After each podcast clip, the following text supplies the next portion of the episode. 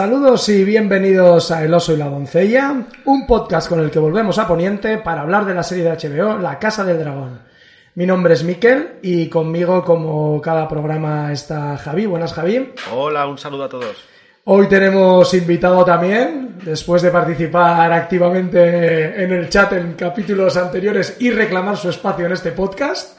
Eh, como buenos demócratas hemos eh, invitado a Xavi. Buenas, Xavi.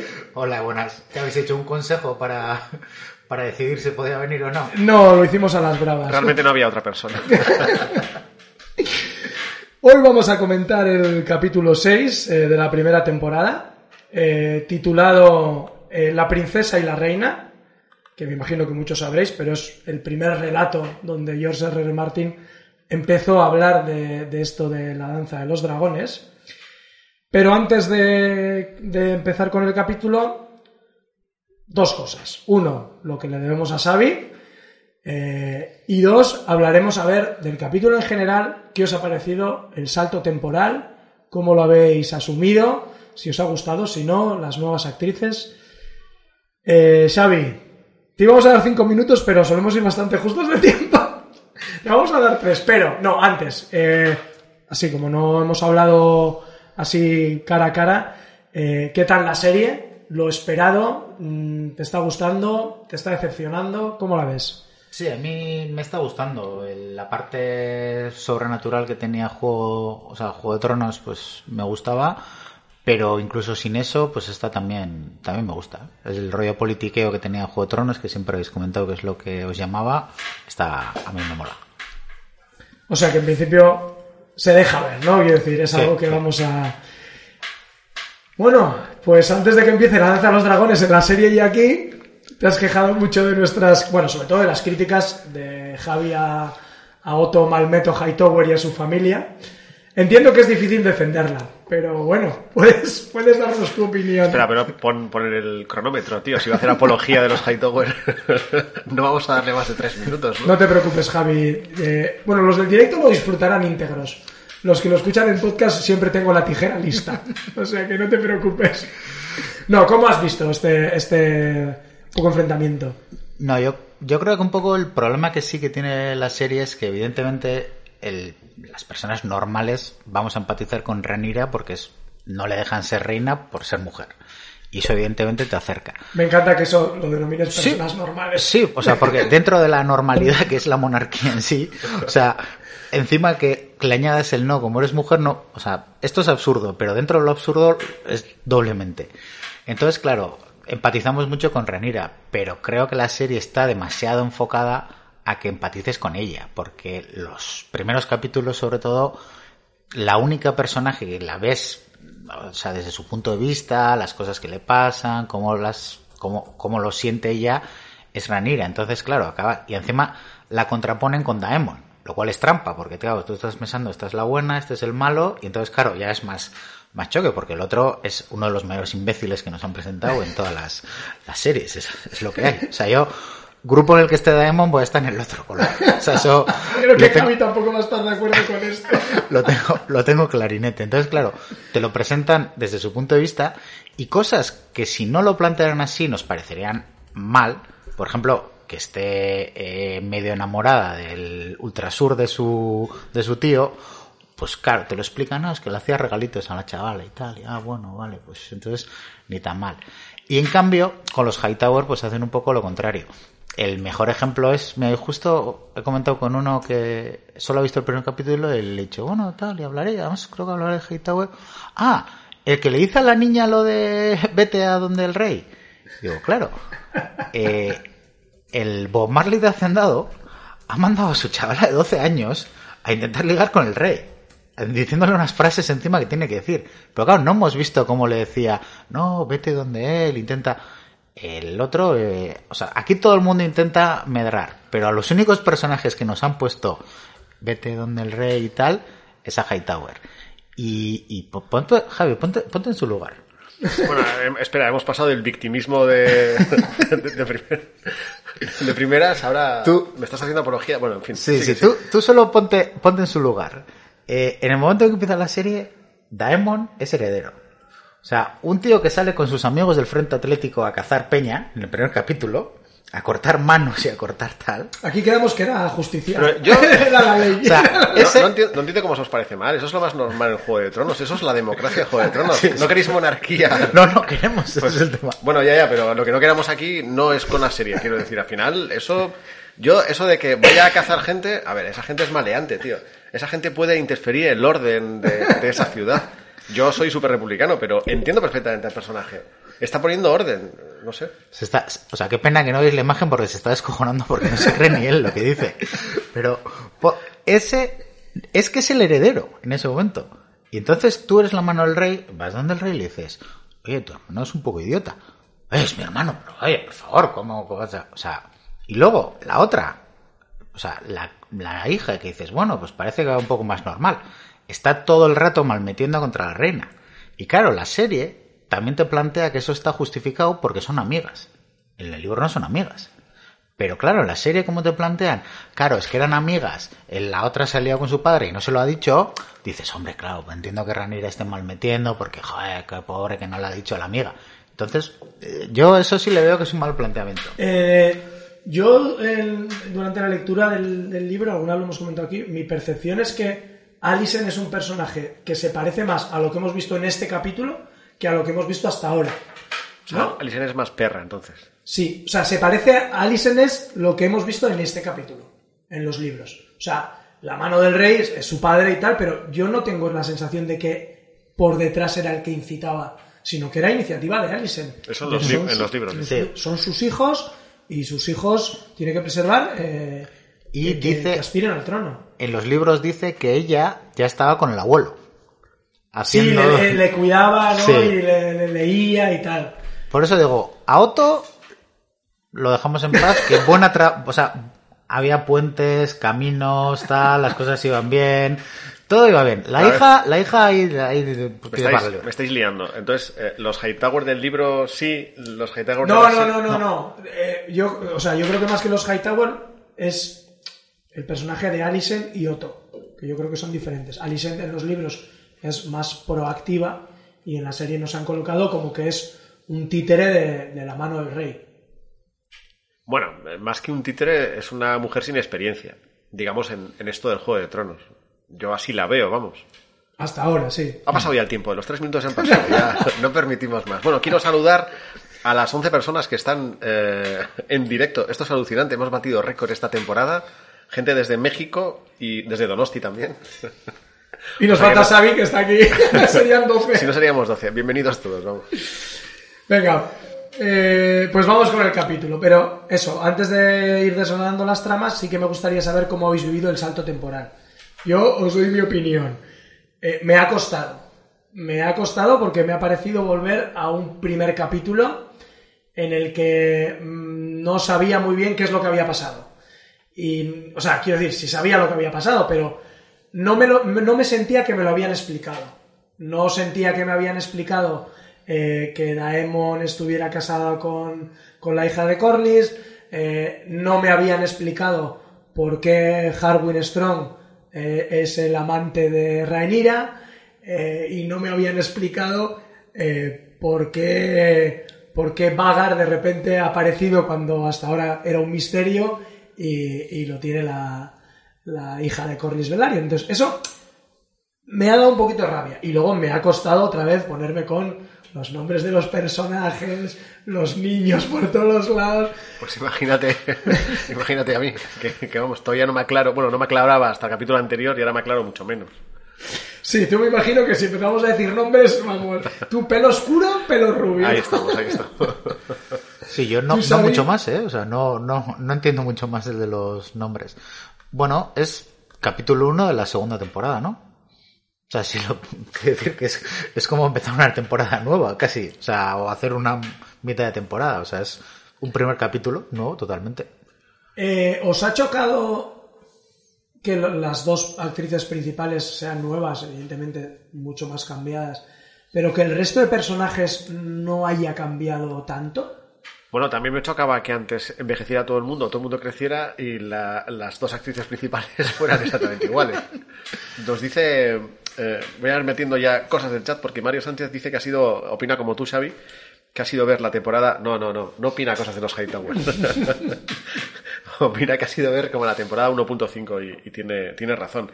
Rafa dice que el salto temporal le ha parecido como si comenzara otra temporada, o sea que sí, en eso estamos un poco, un poco todos de acuerdo, vamos. Es verdad que eh, yo no tenía el recuerdo, eh, pero refrescando algunas cosas, eh, en, en estos años no, no- no ha pasado gran cosa en los libros que igual merezca la pena ser contado, ¿no? No ha habido eh, así como elementos importantes, pero yo sí que he echado de menos, eh, no sé, eh, alguna cosa más. Sí que había, o sea, sí que esas relaciones nos habían dejado igual alguna pincelada, ¿no? Pues, pues eh, en la boda, bueno, Harwin Strong es el tío que le pilla a Rhaenyra yendo a los burdeles, es el que en la boda su padre le ordena que la saque del tumulto, pero claro, de ahí a 10 años después, eh, pues eso, ser el amante y haber tenido tres niños con ella, pues... Ah, ah, que, sí, ah, que son ah, suyos. spoiler. Son su- ¿Ha dicho No que son suyos? Yo no, no me doy cuenta. Vaya, vaya, vaya.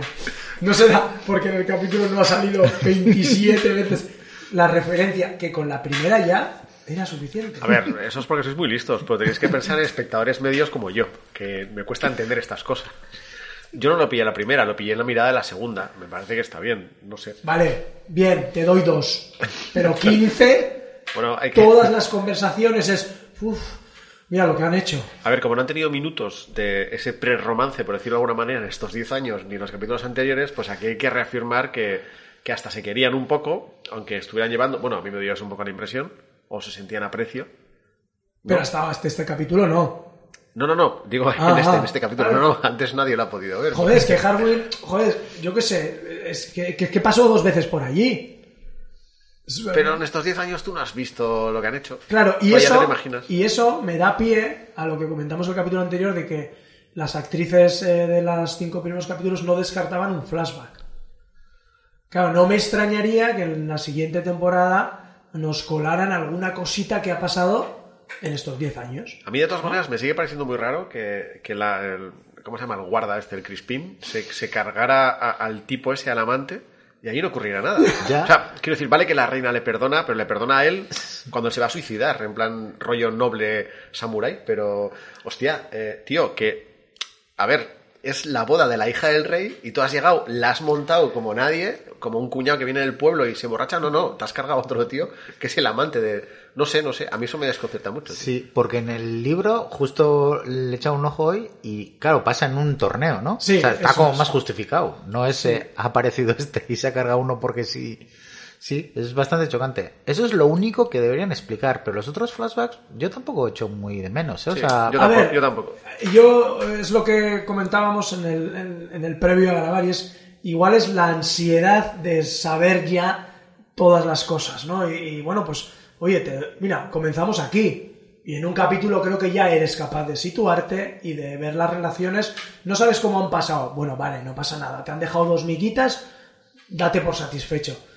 Pero no sé, en el momento es, es lo que sentí, decir, joder, pues me hubiese gustado ver que, que Harwin tenía un poco una cierta relación o cierto acercamiento, o le consolaba, no sé, algo así. A ver, aprovecho para decir que ya somos 18 personas en directo, lo cual estos números me, me alucinan esta temporada. Debe ser Xavi, tiene buena cla. Tiene buena cla. Total, total. Bueno, a ver, eh, opinando de esto, Susana Martín dice que la falta de explicación de lo que ha pasado en los últimos 10 años y la falta de minutos de Laena y Strong hace que sus muertes no las sientas tanto como si hacíamos en Juego de Tronos. Luego Diego, Diego Andrés, nuestro colega boliviano creo que es, dice que pero lo que en lo poco que se parece a Laena realmente se puede hacer notar su crianza, la fortaleza de su pensamiento y aun cuando la muerte se tratara. No sé qué quieres decir con esto, tío. No, supongo que hablas de la mujer de Daemon, Sí, ¿no? Pues esa, Ah, claro. como una guerrera, es... me, me, me he liado, me he liado. Claro, es que la Ena, Baela, la Ena... Mira, es Paz, que es- Paz dice que yo me acabo de enterar de que era el que la sacó de la boda. Claro, es que sí, sí. A ver, esto es... O sea, yo sé que han dejado miguitas, pero, hostia, igual eran... Pero mira, Trislap dice que en la cacería franquista, cuando aparece por allí, eh, lo mira a lo meme de Robert Redford sonriendo. Ah, sí. Es sí, verdad, sí, es sí, verdad. sí, sí. Es que había un momento que es cuando le dice, creo aquel entonces, que tenía que buscar marido y tal, y yo pensé que era un pretendiente más que le estaba haciendo ojitos, pero no, era, era el tipo este entonces. Sí, sí. Y luego, por ejemplo, Daemon y Laena también se cruzan un par de miradas en la boda. Se- y incluso ahí sí que ahí a mí sí que me dio la sensación de, hostia, eh, este también puede ir a por esta. Un par de miradas. No, quiero decir, hay- Solo. Hay, un pequeño O sea, encuentro y, y notas como que yo pensé en plan, joder, este también va a ir a por esta. Pero no, no le dice directamente, eh, no sé qué, quiero Sí. estar con un príncipe. Joder, yo creo que. Ah, sí, igual, entonces, sí, sí. Sí, sí, recuerdo. Tengo el recuerdo de que va directamente y, y dan a entender como que se van a ir por ahí. O sea. Ah, sí, hostia, pues ahí yo me perdí. Yo no me, no me quedé con eso. Es ella la que... Los dos, o sea, se van mirando, pero yo creo que tiene una conversación luego, ¿eh? O sea, que le dice, Puede ser, puede ser. está, ah, me gustaría estar con un príncipe y tal. Ah, Sí, pues sí. ves, nos han sembrado bien. Yo no me acuerdo de nada de. Tú no sabes ni que hubo una preboda, ¿no? Ni una fiesta ¿De qué habláis? He venido a hablar de ¿Mete cosa uno o qué? ¿Esto es el Señor de los Anillos?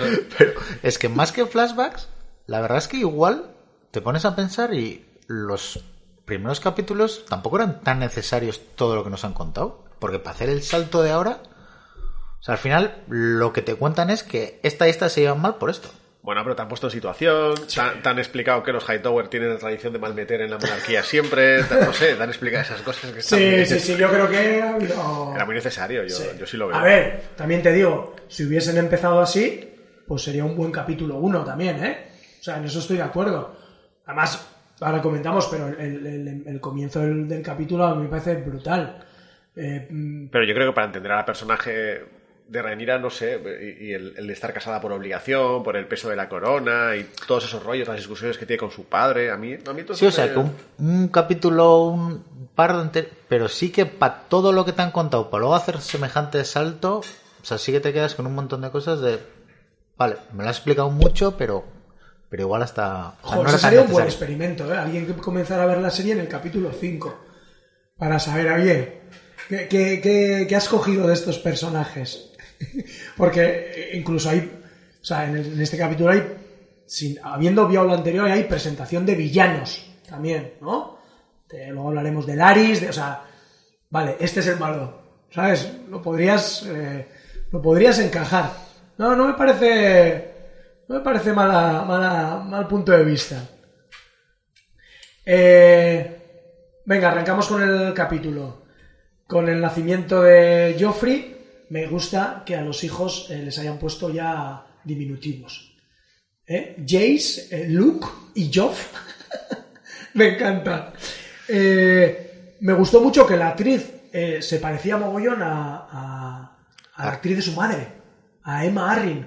¿Os acordáis de esa escena que tuvo, bueno, en el parto y en la, y en la bañera con Viserys? Hostia, así con el pelo, bueno, ya sé que el pelo rubio no, no es un, pero el rostro y tal me, me- me recordó mucho. O sea, no sé si es intencionado o no, pero, pero me, me recordó. Y, y me parece increíble toda la escena de eh, la reina quiere ver al niño, eh, cómo entra el marido, pues eso, eh, te ha dolido. A mí una vez me, me, me clavaron una lanza y ese paseo por las escaleras hasta que lleva a la reina, no sé, ¿qué os pareció, Xavi? O sea, ¿qué necesidad? O sea, quiero decir, ¿qué querían marcar? Que la otra es como muy mandona y la Sí. otra... sí, y, y la otra, ¿qué necesidad tiene de ir? De la llevo yo. O sea, sí me pareció un poco... Vale, entiendo lo que me quieres contar, pero fue como... mm, Igual lo estás llevando un poco demasiado, ¿no? O sea, ¿Tú ese rollo de egos... Bueno, los Hightower son así, tío. Lo estamos viendo toda la temporada. No, me parece bien que era un rollo de marcar. yo soy la reina y, según salga el vástago, quiero dejarte en ridículo y decirte que no es tuyo porque todos sabemos, o sea, no es tuyo, perdón, que no es de su padre, porque todos sabemos que no es su padre oficial. Y el que ella vaya eh, allí es un poco para decir, "Ch, aquí estoy yo, este es mi hijo y, y te lo presento. Me parece bien. Lo del parto lo vi un poco artificial. Tú, Miquel, que, que también has asistido a partos. Sí, dos, bueno, medios, me mareé un ratito en cada uno. Pero lo que voy, lo que quiero decir es que estuvo bien ese rollo de vamos a darle ese carácter de tía guerrera, ¿no? Pero dije, joder, pero qué, como que rápido, ¿no? Y que luego se levanta, que está bien, que no pasa nada. que Hostia, tío, "Venga". va, va desangrándose. No, no, pero sí, sí, pero no sé, yo... Sí, pero ella de la imagen de, Ya, de que... sí, Eso es, la hechura Ay, que espera, tenía- que te sale la placenta. Ah, espera. Ah, sí, sí, ahora la he hecho, ahora la he hecho. Bueno, joder, o sea, yo- fue bastante dramático, ¿no? No, no transmitió ahí el- lo que le estaba costando. Yo lo- cuando la vi pariendo nada más empezar, dije, joder, eh, sí que han dejado claro que, quiero decir, lo que quieren remarcar en la serie, ¿no? De que las reinas, las tías, en ese sentido, solo valen para, eh, que ya sabemos que no, pero solo valen para eso y tal, o, o es la, impo- la importancia que le dan y todo eso. Y vale, todo eso está bien, y, y me gusta, y me gusta verla a ella con actitud guerrera, pero era como, joder, tío, que acabas de parir, que no, no sé, veo un poco difícil que se pusiera en pie y que fuera hasta allí. Pero bueno, era un poco decir, que tú me mandas que lleva al niño, pues te vas a enterar. Te lo llevo yo. Eso es. Yo creo que también es esa obsesión eh, que nos dicen más adelante de, de estar siempre presente Renira en la corte para, bueno, pues para controlar o por lo menos para que no, no derive mucho en, en que puedan manipular y tal, aunque luego veremos que se va, ¿no? Pero, pero esa frase yo creo que, que, que está ahí. Y el, el papelón del marido, eh, bueno, sí, del marido. ¿De calzonazos dices? Sí. Pues muy bien, o sea, joder, ayuda, ayudándole, ayudándole con el dolor, explicándole que a él le dieron una lanza, eh, diciéndole... Hay un momento en que incluso le dice, me vas a tener que llevar por las escaleras, y el otro pone cara de, no, por Dios, o sea, que... que- No, no, sí, un pa- papelón, o sea... Pero bueno, deja muy claro el trato que hicieron y, y que lo están cumpliendo a rajatabla. Ambos.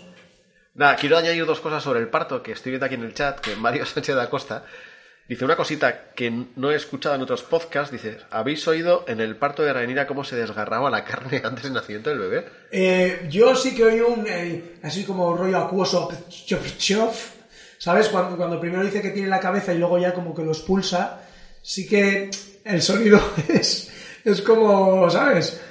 Bastante expresivo. Y luego Simi77 dice, como madre, las escenas del parto me parecen tan perfectas y realistas en esta serie, menos la parte que te quema el dragón. o sea que bueno, pues, pues si os ha parecido realista, no sé, a mí me da la impresión de que no era tan realista, pero, pero bueno. A ver, si, si Miquel no se mareó, tan realista Yo no no mareé. Entonces, no tan realista no es. Es verdad, eso es así. Sí, sí, estoy de acuerdo. Si no, yo no me mareo, pues no, debe ser muy realista. Eh, me impactó eso, luego cuando va a ver a la reina, bueno, me gustó que le diga el, el, Leonor, le diga ahí, joder, pe- pensaba que se había olvidado, como que esto ya lo hemos tenido que hacer otras veces.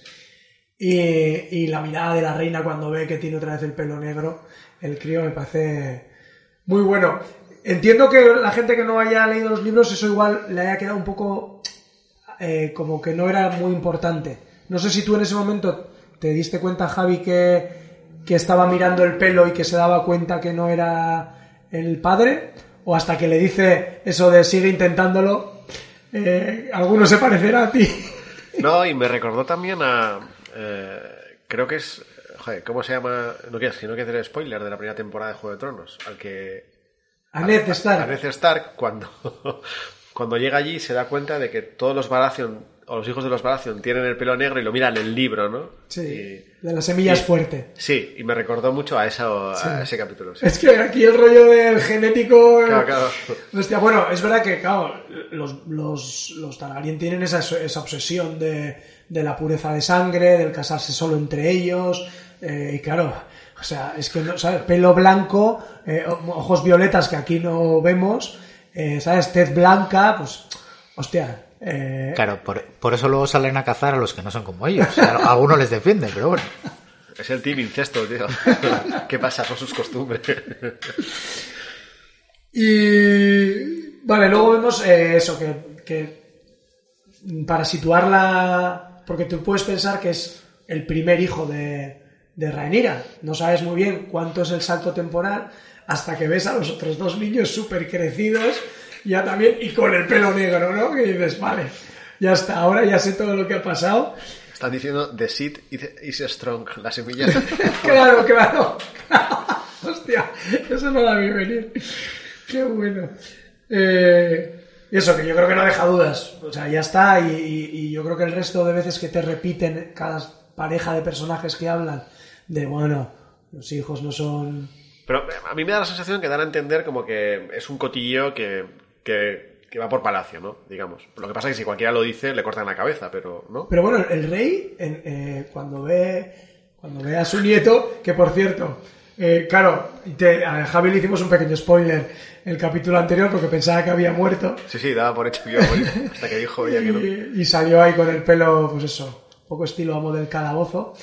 Eh, cuando le dice lo de tiene la nariz del padre, o sea, ¿se está chotando?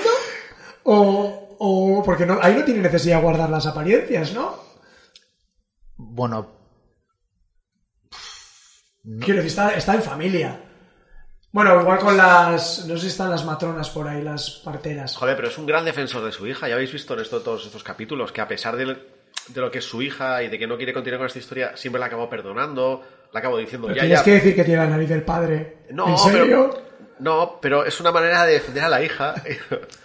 Porque la otra está diciendo es que, como dice eso de uno es un error o dos, no, no recuerdo la frase Sí, exactamente. tres es ya. Un cachondeo, ¿no? Pues, pero pues tú, eso. ¿tú crees que eso lo tiene hablado con la hija? O sea, como que en familia lo puede hablar. A mí me parece que eso. No, pero quiero decir, o sea, se hace el tonto, no quiere creerlo, o lo cree y le está vacilando al, al, al marido. No tiene pinta de estar vacilándole, ¿eh? O sea, no le pega mucho Pero el entonces no se lo cree. No sé, me pareció raro. No quiere creérselo y me Sí. parece, me parece bien y me parece que le pega. O sea, es. Ante todo, pues eso. Yo defiendo a mi hija, que es mi sangre. Da igual. Da igual lo que esta tía haga, ¿no? A mí es un poco la sensación que me ha, que me ha dado durante estos cinco capítulos. Mientras respete eh, el que tiene que llevar el apellido Targaryen, sea su hijo o no sea su hijo. Pero es como cuando le echa. O sea, lo de que se ha liado con Daemon. Ah, bueno, pues. Pero luego no sabemos quién le manda el té de la luna, pero. Pero es como que se lo cree, pero no se lo cree, y entonces. Pero no, no me da la sensación de que lo, le esté choteando, sino como que en su mente se crea una realidad paralela. En una parte lo sabe, otro no, y para adelante con eso. Eh, Está bastante bien para ser, para haber pasado 10 años desde que lo vimos ahí putrefacto. Yo- No, está bastante bien. Es lo que hablábamos antes de, de empezar el programa, aquella teoría de los mestres que le iban a envenenar. Es lo que decía, que joder, vaya mierda de veneno, tío, que en 10 años no, no se la ha cargado. Ni se Solo le ha se le caído- cae el pelo. Sí, pero no se le ha caído más dedos. Quiero decir que, que se le caiga el, pedo, el pelo por un veneno es como, joder, el mestre ese no se lo ha currado mucho, ¿no? Sí, creo que esa teoría se cae un poco ya por su propio peso. Sí que es verdad que con el otro capítulo, eh, cuando ocurrían eso, lo, dejaban así como a medias, ¿no? Que parecía que el, mest- el- el mestre más viejo sí que controlaba un poco más de medicina de la Edad Media y de gusanos y tal, pero, pero aquí sí que se ha caído un poco, sí. Vamos a lanzar. eh, nos han presentado los hijos, tanto de unos como de, otros. Eh, tenemos una escena en Pozo Dragón, que por cierto me gustó que sigan manteniendo la coherencia estética con Juego de Tronos. O sea, quiero decir, Pozo Dragón la vemos con la forma ovalada de, de las ruinas de Itálica. O sea, igual que, que han hecho con, con Rocadragón, con Rocadragón, que han mantenido la estética San Juan de Gastelugache, aquí han mantenido eh, esa estética de lo que es. Eh, ¿Cómo visteis esa escena del, del hijo de Rhaenyra con el vínculo con el, con el dragón, con Vermax? Yo sinceramente pens- pensaba que iba a ser un rollo, que, iba- que estos vínculos eran un poco más místicos. ¿Sabes? De, ¿sabes? Yo me acerco, tú sientes, yo siento, tal. No que le iban a dar una cabra, en plan, este es el tío que te trae la comida. me pareció bastante de andar por casa, ¿no? Sí, parecía un rollo muy con, con los gatos, ¿no? Que al final te acaban viendo como, este es el tío que me trae la comida y esta, ese es todo el, todo el afecto que tienen contigo. claro, o sea, quita un mogollón de romanticismo al vínculo Targaryen. han puesto, han puesto un huevo en tu cuna y desde pequeño y tal. Nada, llévale cabras. Y cuando ve la cabra se queda como, "Oh, ahora puedo. Y, sí, venga, ahora sí. ¿Y qué te, a ti qué te pareció, Javi? ¿Qué te pareció eh, la broma que hacen entre los dos hijos de Rhaenyra y Aegon al hermano pequeño, al Aemond, que parece como un poco, un poco nerd así, ¿no? Un poco rarito. Sí, pero no, no termino de entender. Entonces, eh, ¿quién tiene dragones y quién no tiene dragones? O sea, es que no, no queda muy claro. ¿Todos los que nacen de los Targaryen tienen un huevo esperándoles? Sí, pero no todos eclosionan ¿De dónde, vi- de dónde vienen los huevos? de otros dragones. Son nidadas. En Pozo Dragón crían. Entonces tienen huevos y esos huevos son los que luego... Y nacen y hay huevos a la vez que nacen hijos de reyes. Sí, y de hecho, en teoría, eh, crecen a la vez, pero claro, no sé, el crecimiento de un dragón... pa- O sea, no veo a Vermax, que es un dragón muy pequeñito, siendo montado eh, pasado mañana. Tiene que Y, crecer. y pasado mañana es la danza de los dragones, ¿eh? O sea, Pero lo digo también porque, adelantándome, lo siento, Miquel, pero. No pasa nada, tengo ya que- sabes. Tengo que saltarme el guion. Cuando está Daemon con, con la otra chica, que no recuerdo el nombre, Laena se llama, ¿no? sí, la, una- la hija, una de las hijas. Sí, no. Es su mujer. Su mujer es... Esa. ¿Laena? En principio no tenía dragones. No. Y- Entonces. Pues lo que dices es, tú puedes, o, o sea, hay algunos, tú te ponen un huevito. Puede que eclosione o puede que no. Pero- Si eclosiona, seguramente tengas ese vínculo creado, y si no, tú puedes intentar crear un vínculo con un dragón. Que entiendo que es lo que hace el otro hijo, ¿no? Que es lo que hace. Bueno, hace, es. intenta. Sí, con Y Vermax lo que está haciendo es crear el ¿Y vínculo. cómo se llama el dragón ese súper grande? Vagar. Vagar. Ella va montada, montada Sí. en Vagar. Sí. Y ese dragón de repente ya estaba crecido, ha aparecido por Ese allí. es el dragón más antiguo que hay en Poniente. Tendrá unos 150 años. Y es el único dragón que queda de los tres que vinieron con Aegon en la conquista. Y luego han ido perdiendo. Es que no termino de entender esto de los dragones. O sea, me mola mucho el tema de que aparezcan dragones y me mola mucho el tema de la vinculación entre ellos. Pero no termino de entender. O sea, estaría bien que, que lo explicaran un poco más. O. Quiero decir, porque. Vale, es uno de los dragones viejos. Sí. Y cuando se muere tú, la persona que le cabalga. Puede, puede tener otro jinete. Vale, vale. O sea, un jinete no puede montar dos dragones. Pero un dragón puede tener varios jinetes siempre que... eh, o sea, pero no a la vez. O sea, lo del huevo lo puedo entender en el sentido de, mira, pues nace un rey y dices, pues mira, pues nace un huevo y toma, aquí lo tienes. Y lo traes en la mano. Pero de repente que se case con Daemon y aparezca ese dragón, que encima es el más grande y el más viejo de la nada, y, y lo cabalgue la otra, no sé. eh, A ver, a mí lo que me ha chocado es, esto lo que me ha chocado es que, que nombró esa, esa niña en la conversación con Viserys, le preguntó, eh, oye, ¿y qué es de Vagar? ¿Dónde está Vagar? Es esa niña de 12 años Vale, vale. que habló de Vagar, es la mujer que está montando Vagar. Madre mía. Que es, es la misma actriz, ¿no? Por eso igual. Sí. Pero, pero no nos han contado cómo ha, cómo ha hecho ese vínculo. Y ella cuenta que a los 15 años eh, se vinculó a ese dragón, fue un Bluetooth. Sí, luego le explica a una hija, ¿no? Hay una que tiene y hay otra a la que le dice, bueno, esto ya lo harás, tal. Tu hija, o sea, tu hermana lo ha tenido más fácil, pero tú vas a tener que crear el vínculo. Eso Vale. es, y además le dice, un jinete de dragón, o sea, busca ese vínculo. Vale. O sea, es un rollo de voluntad de yo soy un jinete de dragón. Y, y de hecho, en esta escena que vemos en Pozo de Dragón es como cuando le gastan la broma del cerdo a Aemon porque no tiene un dragón, porque su huevo pues no eclosionaría, él va buscando ese vínculo con otro dragón, que es el que vemos luego que por ahí he leído cómo se llama, pero no tengo ni puta idea, ahora no me acuerdo. Pero es otro dragón diferente. Vale, pues volviendo al bullying este que le hacen a- al, al- chavalillo este. igual por acabar con el tema de los dragones, un dato que te va a gustar, el rey también tuvo, pero luego no dejó de usarlo, Ya, ¿no? O sea, sí, no sabemos por qué Viserys pero- no lo hemos visto con un dragón. No, no, pero creo que en los libros dice que lo que fue jinete y ya está. Y se quedó. O sea, el tío ¿Se como, ya, ya he hecho, ya, ya lo he subido, ya, Pues ya me he montado, pues ya estaría. ya he cumplido, ya te- tengo el permiso B2 de, de dragones y ya con esto. ¿Qué? ¿Ibas a, a decir algo del... Sí, el bullying. Ah, Ah, el bullying. eso, lo del bullying, sí, que esto eh, es su propio hermano también el que se mete con él. Sí, Esto es lo que no termino de entender, porque que se metan los otros, los morenos, contra los rubios, pues lo, lo entiendo dentro del rollo este de, de pique entre reinas, que hablarán mal en casa y entonces lo buscarán. Pero que se metiera su hermano con él, con él no... es que yo justo creo que lo que nos quiere mostrar es justo lo contrario. Que los críos se llevan bien. Que en realidad juegan juntos, entrenan juntos, hacen bromas juntos, se ríen del hermano que es un poco más, más lerdo eh, de los otros y que son los adultos los que empiezan a, a escarbar en los niños. Que no es que los críos se lleven mal, Vale, porque vale. luego se llevarán mal, claro. Hombre, pero se llevan un poco mal porque se están riendo del otro, ¿no? Sí, pero no, no de familia contra familia.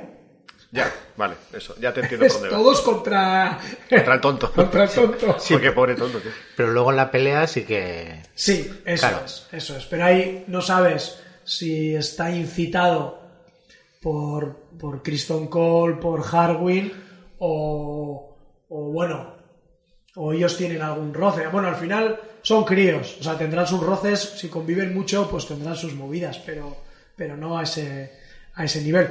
Eh, sí que me gusta que nos estén presentando a Emon así, como alguien, pues eso, un poco pusilánime, sin... ¿no? O sea, a Egon tú ya le ves que lo pueden pintar como, pues, pues como un tío que se la casca en la ventana, ¿sabes? Pero... pero El saludo al sol. Saludos. Fue lo que Lo que pensé. tiene levantarse un poquito contento por las mañanas, pues Es yoga valirio, tío. Voy, voy a fecundar a medio desembarco del rey. ya sé que nos estamos saltando, pero bueno, mola esa escena, ¿no? Hay que hablar de esa Supongo- paja, tío. Supongo, bueno, ah, pues hablamos luego de No. esa paja. Eh, pero, pero eso, que me gusta que lo presenten así. No sé, o sea, a ver si eh, ese personaje desencadena en algo como en los libros, que tiene su importancia, y a ver cómo hace ese viaje, que me va a gustar. Me va a gustar por cómo lo están presentando. Y parece que ese rollo del vínculo con el dragón guay lo vamos a ver con este personaje. A ver si, si nos lo muestran. Eh, más. Bueno, yo comento por aquí rápidamente porque el chat está bastante animado. Eh, mira, Trislap dice que cuando empezaba la escena del bullying eh, pensaba que se quedaban sin algún crío. Lorena dice que Vagar, que será la dragona, porque dice que es inmensa. Los dragones de Daenerys comían petit suisse. no, joder, si hubieran comido petit suisse hubieran crecido más, como, como la otra, ¿no? Bueno, bueno. Pero sí, eh, eh, Simi dice, Vagar era la dragona de Vise- Visenya. Claro, la La hermana, hermana de- de Aegon el Conquistador, vale. Sí, sí. De hecho, lo, lo han pintado muy guapo. En plan, te das cuenta que es un dragón viejo. O sea, ¿sabes? No sé, es- es- me ha gustado mucho. Voy a saltarme lo de Lorena porque va luego. Y luego dice Mario, dice, si no has leído Sangre y Fuego, ver a Vagar no tiene el mismo efecto. ¿Tú, Miquel, has leído Sangre y Fuego? Sí, claro. sí, ¿Tiene sí. el efecto? Bueno, es que claro, cada uno se hace las pajas mentales de cómo son los dragones y, y no sé, hombre, yo Vagar desde luego sí que me lo, me, lo, me lo imaginaba impresionante en cuanto a grande, pero no me lo imaginaba viejo. O sea, no esperaba que lo hicieran así. Ves como la piel incluso, ¿no? Arrugada, ajada ahí. Y tiene el oído un poco mal, porque cuando la otra le dice que le eche el fuego es como que como que no, no oye a la sí. primera. Ay, espera. Hostia, era penita, esa escena era penita, ¿eh? Ya- Llegaremos, llegaremos, pero... Vale, y luego nada, Lorena dice que Alicent le dijo que se le ha roto el huevo a Emon, vale. Ah, eso no me he quedado. Y Simi está diciendo que Aegon está muy pavo adolescente haciendo cosas de pavos adolescentes. Totalmente. Oye, pues si queréis vamos a, a esa escena de la ventana de Aegon. Supongo que a todos se nos pasó por la cabeza la escena de... de... Ay, ¿cómo era? Tomen. Tomen. Tomen. ¿También se pajeaba en la ventana? Eh, No, no pero se tiró por la misma ventana. Ah, vale. Bueno, o por una parecida, Sí, ¿no? Y además con las campanas de fondo. Es que así una escena... O sea, son muy buenos. Son muy buenos. O sea, lo hacen... Ahora, ahora me hace más gracia entonces. claro. Pues es reírse un poco de- del Tomen, vamos. ¿Cómo visteis esa escena que está muy guay? No solo, no digo la de la paja, sino también la conversación posterior con, con su madre, ¿no? Hombre, parece que el tío está un poco froilán, haciendo un poco, pues eso, de hijo del rey, viviendo la vida loca, que si dragones, que si, yo qué sé, pues eh, cosas de cara a los reyes, ¿no? Y, y la tía le dice un poco lo de ponte las pilas, ¿eh? Porque además el tío da a entender como que le da igual la corona, que yo lo que quiero es seguir viviendo así, ¿no? Yo también, no te jodes. ¿Cómo lo viste? Sí, estaba interesante. A ella le faltó la de. A mí tu abuelo fue el que me dijo esto. Porque es un poco la misma conversación que tuvo con el abuelo, pero claro, ahora al revés. Y no, está, está bien porque al otro sí le ves en ese rollo de. A mí la corona tal, no, no, no me interesa. Es que o además sea, lo dice como abiertamente, ¿no? Y, Sí. No, no, sí, ya sé que, que Rhaenyra es la heredera, sí, a mí no, no tengo problemas con eso. ¿Cómo Le que no? pero le faltaba un poco un bofetón de madre, decir, que te dejen las pajas y que te pongas a reinar, coño, ya vale. Que te prepares. Que te prepares, que tienes que ser rey. Pero tiene que haber dicho, no, pero es que estoy intentando aprender a engendrar eh, descendencia porque es lo que la otra no, no hace por la vía legal. Ah, claro, claro, claro. Está pensando en la Claro, continuidad. ¿no? claro, claro. Hombre, ¿qué Sí, te crees? ¿Que lo hace por amor al arte? No, hombre. Joder. Está ensayando. Está ensayando. No, pero yo creo que es una buena manera de haber introducido el personaje, de ser un poco alegre. Mira, me, me gusta la teoría esa que dices tú, de que se llevan bien entre ellos también. Y que ahora van a empezar, qué raro, ¿no? Que una Hightower empiece a malmeter un poco y, Debe ser la frase de la familia, tío. Bueno, es... es Malvete donde puedas. Y, y que es- y está malmetiendo ya con el hijo, le está diciendo eso. Que esta gente te va a comer la tostada. Bueno, es que abiertamente le dice como que, que corre... O sea, quiere decir que, que, va- que- que van a acabar con él, que no le van a dejar vivir. Ya, que es lo que le dijo su padre, ¿no? O sea... Que es lo curioso porque, Xavi, para que veas luego la apología esta que has hecho ahí de innecesaria de, de los Hightower, porque le está diciendo el hijo, no, no, si a mí me parece bien que sea la reina, y la madre le dice que te calles, que no puedes pensar así, que no vas a ser, que Claro, tú eres que tienes el rey. porque- no por- respetan la legalidad constituyente. Porque no se da cuenta de que esa gente que, que, que se lían entre ellos, que van ahí cazando a peña, no te puedes fiar, que se roban los huevos entre ellos y tal, no, no te puedes fiar de esa gente. O sea, que luego te van a echar a ti de tu puesto por decir la verdad. Por de- como, como, como al abuelo. Pero ¿cuál era la, Al abuelo Otto, ¿Cuál era la verdad? esta y esta se han liado. Pero eso no era verdad, eso no Se lo sabía nadie, no, está, no se puede comprobar. A mí me parece muy bien lo que hizo el padre. Y a, mí ese momento el padre ganó enteros y dije, coño, claro que sí, es tu hija, defiéndela, aunque sea la mano del rey. Eres el rey, tío, mándale a, no sé, dime un sitio lejano de Poniente. Pues mándale ahí, tío. ¡Al muro! Mándale al muro, tío. Oye, ahora que lo pienso, había testigos y qué ha sido de la que era la testigo. La... digamos, el gusano blanco, la Sí. que ya eh, es un personaje que han abandonado. Otra teoría loca que se ha ido a la puta mierda. Pues, ¿cuál era la teoría loca? teoría de que iba a ser Melisandre. ¿Te acuerdas? Ah, yo creo que saldrá de nuevo. Que de No alguna sé. manera... ¿quién, eh, quién era el contacto suyo? Daemon, o sea, era bueno, la... eh, bueno, Daemon era Ah, bueno, el y- y Otto y Hightower. Otto Hightower era, digamos, el que le, le- bueno, que le pagaba, el que Sí. tenía de, de espías. No sé, me, me da pena ese personaje que se ha quedado un poco en el tintero. Bueno, pero no desvíes la atención, tío. Vamos a hablar de lo que estamos hablando. Bueno, vamos a... ¿De, va- de vamos las a fajas del hijo? No, que lo que estaba diciendo la madre es decir, la ley es una, pero tú te la vas a saltar y tú vas a ser eh, el, el heredero. El Ah. heredero de verdad, no como esa. Que, pero que está bien, ¿eh? Que le metan situación. Yo creo que a partir del capítulo que viene, el tipo se lo va a creer un poco más. Bueno, es mi, es mi idea. Y que sí que va a intentar, eh, pues eso, luchar de alguna manera con, con eso. Nos pregunta, antes de nada, Miquel, nos dice Simi si vamos a comentar la escena en la que aparece a Elena Rappel con el cien pies. No sé si viene ahora. Ah, hostia. eh, no, yo creo que viene ahora, ¿no? Porque esta es, eh, es una la, la hija de Daemon. eh, entonces vamos ahora a Pentos y comentamos esa, esa escena que, bueno, me da rabia porque es una escena que veo y digo, aquí tiene que haber miga. Eh, en esta escena nos están queriendo decir algo. Y yo- Espera, espera, pero la del cien pies no es la que está... Ah, o es la... Es, Es, no, no, creo que es hija de eh, Alicent. ah, claro, es la... Sí.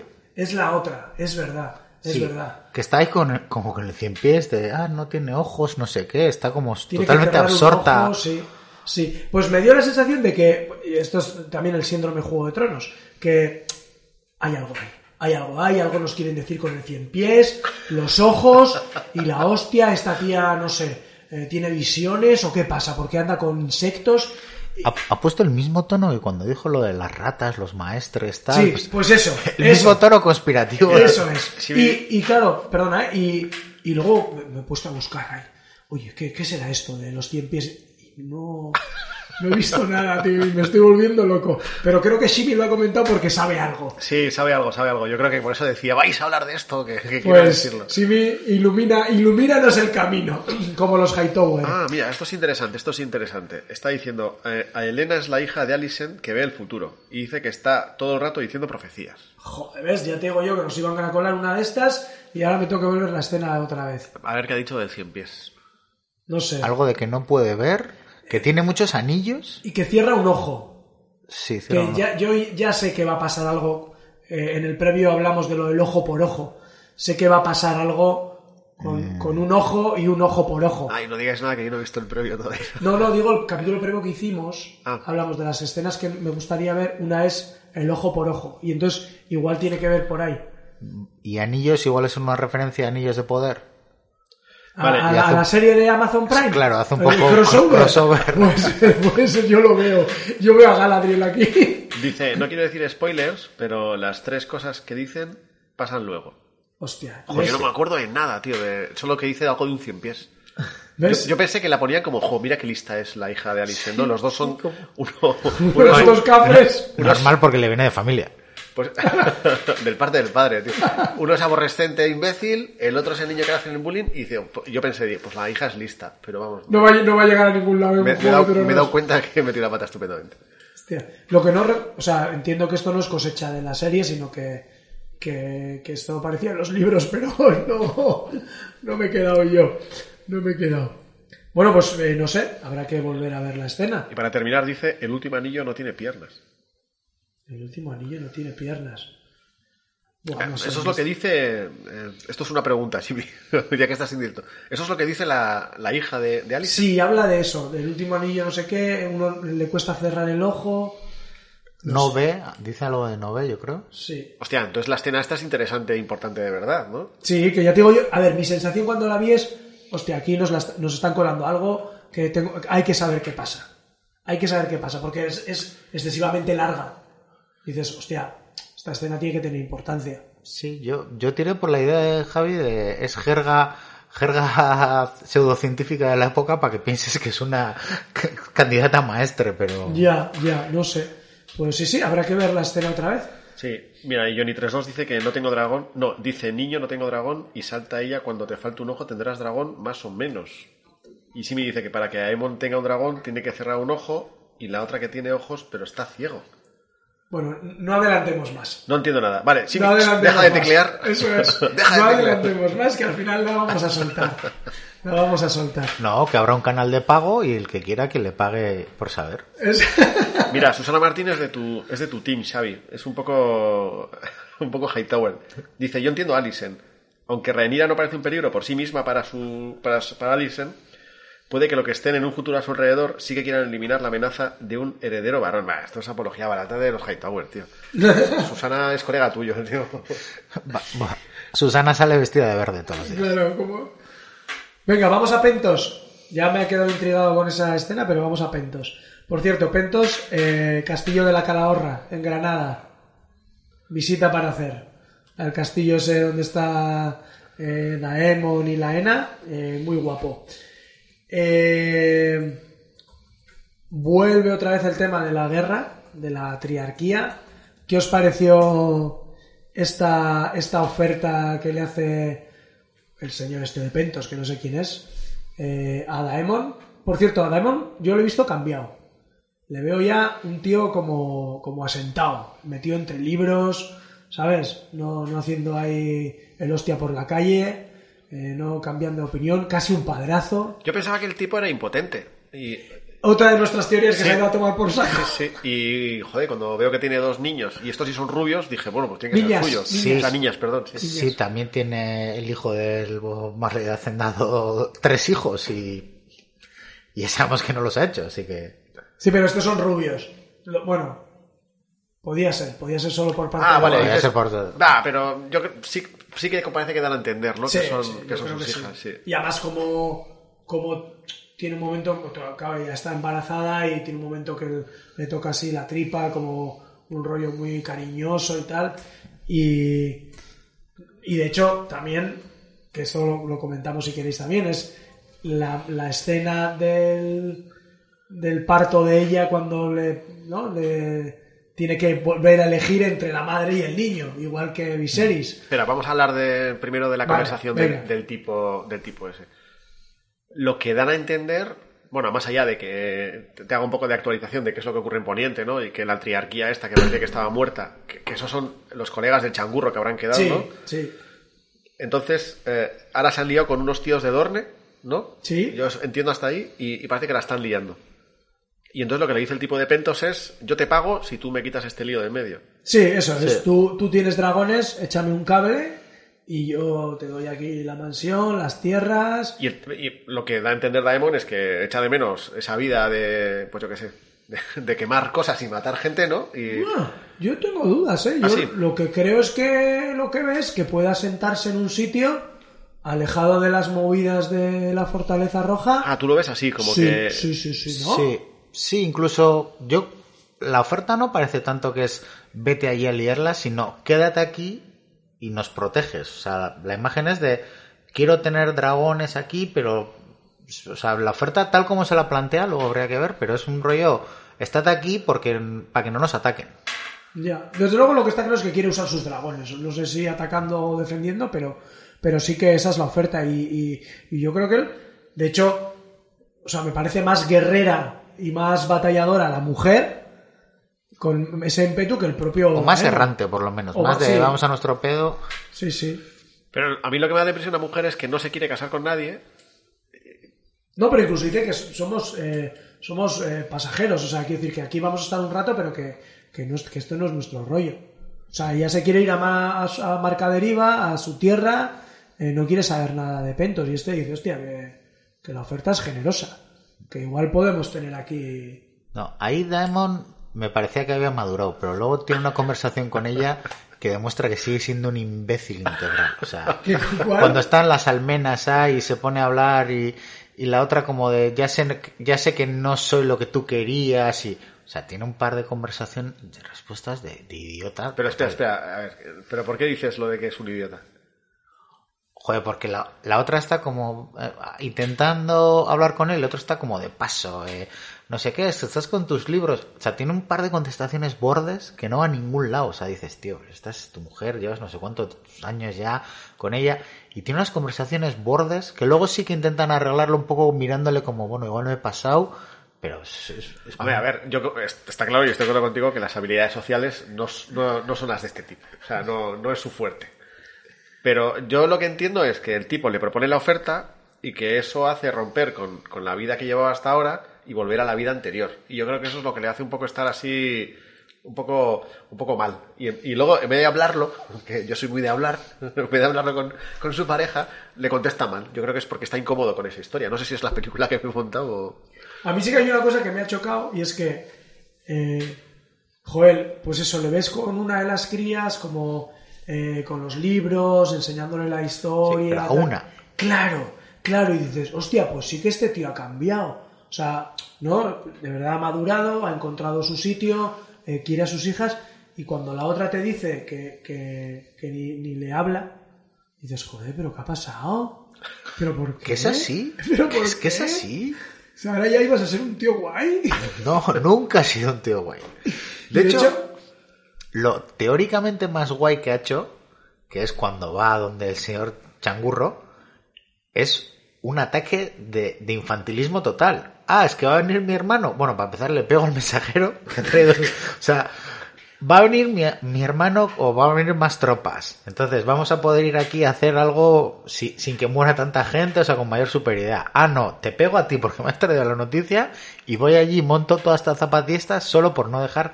Ese es el momento más teóricamente bueno que tiene la serie. Y ahora que parecía que se iba a reducir un poco, no, no. No, pero ya ahí lo entiendo perfectamente porque lo que hacen es quitarle protagonismo al tipo de, todo eso. De después de estar dos años pegándose en el extranjero eh, para conseguir algo que no consigue y cuando por fin hacen, que hay que ser su normal para tardar dos años en hacer esa estrategia de mierda, pero bueno, ahí podríamos estar de acuerdo. Pero cuando por fin va a hacer la estrategia es cuando Sonoro se la lía. Y le dice, porque a este le pasan ese tipo de cosas todo el rato. Es como cuando... eh, Le, le pasan, igual algo que ver también tiene. No, joder, es como cuando está haciendo el duelo de este de Justas en el primer capítulo Sí. y gana y, y toda la gente le aplaude y justo nace el, el- el que iba a ser el heredero y no él. No sé si me explico. O sea, digamos que el tío no, no tiene buena estrella. Digamos que no se la gana. y yo ahí, y yo ahí lo entiendo, pero, pero no sé, no. Y sí, sí que es verdad que puede parecer un poco, no sé si infantil, pero un poco caótico el, el tipo. Pero no sé, a mí no termina de quedarme claro si al final el tío se queda en pentos o, Bueno, ya lo veremos. Ah, vale, pero digo, no sé a qué. Es probable que yo no me hubiera enterado. No, No, no, no. parece que no, o sea, como que él está por la labor, pero claro, ahora veremos con lo ¿Y que qué pasa. apostáis? ¿Que se queda en pentos a repartir somanta de guantazos o, o que se pira? Yo no voy a decir nada. Ah, vale, o sea que lo sabes. No, No, no, pero, no, quiero decir que pero no. evidentemente algo pinta, o sea, no se va a quedar en pentos toda la vida porque algo pinta en la historia, porque si no ya lo habrían mandado. No, yo sí pienso que, que va a volver otra vez a, a Poniente, pero antes se cargará a unos cuantos por el camino para tomar una posición de fuerza y bla, bla, bla. No sé si. No sé si nos enseñarán. O sea, no, no sé en qué va a quedar esto de la triarquía, de Pentos, de otra vez de la guerra. Me parecería igual un poco repetitivo volver al tema de la guerra de los peldaños de piedra, no sé qué. Eh, no acabo de verlo. Pero si queréis, acabamos con la zona de Pentos. Eh, tenemos el parto de la ENA, eh, la decisión de, de Daimon entre la madre y el niño y la actitud de la ENA y lo que pasa después. No sé cómo, cómo lo visteis. Yo no ¿Os sorprendió? ¿Esperabais algo así? No, es que no acabo de entenderlo muy bien. Qué guay, porque ya somos dos. Yo tampoco entendí nada, tío. Vas a tener que explicárnoslo, Miquel. O sea, a ver, Bueno, lo- a ver, lo- yo lo que yo entendí es. Bueno, hasta. Bueno, que está de parto, que el niño no puede salir. to- hasta ahí, todos. Que él decide aparentemente que sobreviva la madre, también.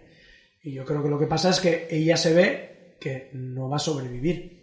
Quiere decir que eh, no va a poder eh, dar a luz y que, va a morir en el parto. Y como antes nos dijo que ella no quería morir de cualquier manera, que quería morir como una jinete de dragón, eh, lo que hace es pedirle a su dragón que la incinere. No, no termino, o sea, no me termino de quedar claro. Sí que queda claro que le dicen que hay que elegir entre una cosa y otra porque se lo dice el, médico con millones de comillas, pero, pero joder. Y cuando el tipo dice como vale, como eh, pues que se muera, que también pregunté. ¿Y qué significa que, que, que ella, que ella viva? ¿Qué hacen con el chaval? No, bueno, pues él- o sea, es que, es que no sé muy bien qué opción tenía. Quiero decir, está claro que si eliges el niño hay una opción, Sí. ¿no? Rajan a la madre, la madre muere y el niño, pues ya veremos. Vale, yo también entiendo que elige a la madre, que guay. Pero si elige la madre, o sea, ¿cuál es la opción? ¿Y por, O sea, qué, ¿cómo- ¿Y por qué ella de repente se levanta y dice, no? O sea, que bueno, que también es su elección, pero que no, no estoy hablando de eso. Es, no termino de entender eh, por qué ella lo ve tan claro, el, el- el decir, pues antes de desangrarme o antes de intentar algo prefiero quemarme. Yo creo no que algo así. lo que no, lo que igual no, no- yo creo que no está bien explicado, ¿eh? pero, pero yo creo que ella dice mm, para morir aquí pariendo, eh, que es esta disyuntiva de dónde está la guerra de las mujeres, en el paritorio o, o guerreando y montando dragones, que es recurrente en, en- en varios capítulos. Eh, ella lo tiene claro que es una jinete de dragón y que no quiere morir O sea, es un rollo vikingo de prefiero morir Sí, en el campo de batalla sí, que... Sí, sí, ya. sí. Yo creo que sí. Yo Mira, creo que sí. Susana Martín dice una cosa muy interesante y dice, esa escena es una contraposición a la decisión anterior de su hermano Viserys con su mujer. Daemon, entre comillas, el malo, resulta que en este asunto tiene mayor sensibilidad que su hermano, el bueno. Bueno, es verdad que la obsesión de su hermano con la herencia, pues a Daemon se la pela. lo tiene más fácil. Lo tiene más fácil. Bueno, pero podría haber dicho que Sí, sí, nazca sí, sí. el niño, o sea, o la niña, me da igual, pero no sé. Yo creo que sí que esto, mira, no lo había pensado de esa manera, Susana, pero yo creo que está guay, sí que después de, de hablar mal de, pues yo también, ¿eh? de, de Daemon y decir que es infantil y tal, joder, a mí me parece un poco responsable decir, mira, que le, que le den al niño, quiero, si, si yo puedo decidir, decido que sobreviva la madre.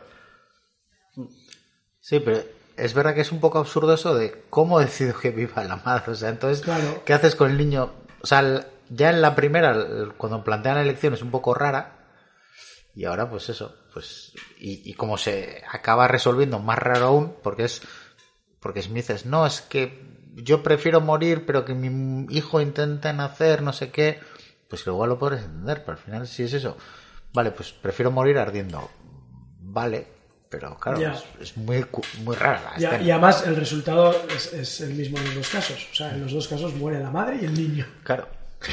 O sea que también. Bueno, es- mira, están diciendo, a ver, Mario dice, Aemma en el parto de Balón iba a morir sí o sí. Y, y luego dice, era o muere la madre o mueren los dos. Susana dice otra vez, eh, la Ena antes había dicho que quería vivir y morir como una jinete de dragón, que es lo que estabas diciendo tú, Miquel. Entonces Mario dice, bueno, por eso Viserys es como es, que se deja llevar por la vida poco a poco. No estoy de acuerdo, pero bueno, es igual. Y Simi dice, el médico le, le dice que no pueden hacer ya nada por ninguno de los dos. Eso se le ¿Ah, dice en sí? este, sí, en este Ay. capítulo. Es que dicen no puedo hacer nada, pero no queda tampoco muy claro qué, qué es lo que le está diciendo. Ya, pero es que entonces. Vale, lo que Entonces ellas- no hay decisión. que ellas- Claro, claro, hombre. A ver, la decisión es. Lo que le dices, no puedo hacer nada por la madre, quiero entender. Elige. eh, ¿Quieres que intentemos que le abran el vientre y a ver si sobrevive el niño?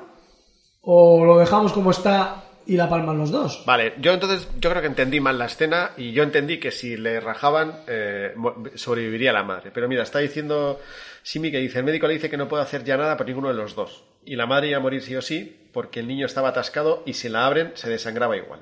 O sea que la Ana sabía que iban a morir los dos, pasara lo que pasara. Entonces ahora sí compro, compro tu teoría y la que dice ella de prefiero morir como una jinete de dragón y, morir Eso es como muere una jinete dragón en llamas. Bueno, muere con su dragón. Pues creo que los libros eh, muere montándola, montando a Vagar o algo así. Y luego otra pregunta que tenía cuando vi esta escena, dije, joder, pero en Juego de Tronos anterior, eh, en la serie anterior, la Daenerys no, no se quemaba, ¿no? Bueno, pero es que Pero, eso... es que- pero esta no es Targaryen. Esta es Velaryon. Ah, hay que ser 100%. Hay que tener ocho apellidos No, Velaryon. hay, o sea- hay Targaryens que se queman. Lo de quemarse y no quemarse es un rollo Daenerys, Vale, vale. Yo creo. No se puede... Sí, porque a su hermano también le echan, que es una de las Sí. mejores muertes de Juego de Tronos. Sí, sí, la de la corona... Toma tu corona Sí, sí. dorada. O sea que... No, hay algunos que resisten mejor, ¿no? Eso es. Parece que sí que hay resistencia al calor Sí. en general. Sí, porque en- hay una escena en la que hacen algo, el rey hace algo con él. Sí, pone la mano encima. Sí. en- en- yo creo que se... Sí, con una daga, con la daga esta y yo creo que pone la mano también en Ah, algún también. momento. Y sí. yo creo que también eso, en donde está la cabeza de, de Valerion, que hay un montón de velitas, también pone la mano. Sí. O la bañera, que también... Pero Eso es un rollo para decir eh, que soy Targaryen. ¿Qué pasa, tío? Sí, que sí, a mí pero, el fuego me da pero igual. está ahí, ah, temblando. dos segundos, dos segundos que soy Targaryen. Soy casi Targaryen. Venga, pues vamos a desembarco del rey. Y aquí es donde vamos a, a desencadenar eh, también eh, la presentación del nuevo villano. Antes tenemos el consejo privado, donde otra vez salen los Blackburn y los Bracken, donde están las bolitas. Eso es la gente que se llevaba mal. El, Sí. el niño y Sí, eso es, eso es, eso es. A ver, otro, eso es un fanservice también, pues como el anterior, de que salgan estas dos familias que no sé si van a pintar algo, pero bueno. que son los Capuleto. ¿Y cómo era eso? No Vi- sé. Villarriba, Villajo. Villa arriba y abajo. Sí, y siempre están a hostias y es verdad que, que, que aprovechan cualquier rencilla para hacer, o sea, pues eso, un puto incendio, pero... Eh, ¿Qué os pareció la propuesta de Rhaenyra de casar a su heredero Jacaeris con, con la hija de Alicent, ahora la cuidadora de cien pies? ¿Os, Ya- os parece sincera o, Claro o es una no. estratagema? Obviamente que no. Ya lo dice la reina. O sea, esto es una jugada desesperada. Joder, pero- Ya le ves, ya le ves cómo lo dice. O sea, como hay con un tono de... Voy, voy a decir unas palabras tal. Venga, hombre, no te cree nadie. Pero es igual de desesperado que cuando el rey fue hace un par de capítulos a pedirle matrimonio al, al, al churros de... ¿Cómo se llama, tío? A Corlys Velaryon. A Corlys Velaryon, efectivamente. Y es igual de, fi- de fingido que el resto de los matrimonios Claro, en claro, Poniente. sí, Quiero decir, eso de te lo crees, no te lo crees, esa pregunta no mola, tío, porque es un poco capciosa. No. Es un poco capciosa Team Hightower, en plan de... No, no, pero quiero decir, o sea, yo tengo dudas de que Rhaenyra eh, eh, quisiera casar a su primogénito con la hija de Alicent. Tengo dudas. Creo que ya no está en esa fase de, o sea, ya creo que estamos jugando al Juego de Tronos. Sí, pero bueno, a ver, tiene su lógica porque es el fondo lo que ha hecho ella. Porque la serie no lo dice mucho, pero en los libros, el tío con el que se casa, teóricamente sí que es, también tiene ciertos derechos, ¿no?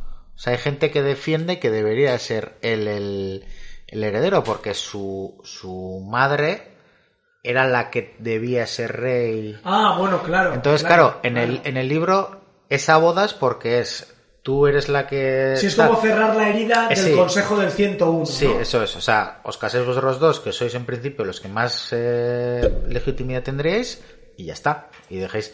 Entonces, igual ella lo que quiere ahora también es cerrarlo de, bueno, para que estos no me toquen las narices. Pero suena falsete, suena falsete.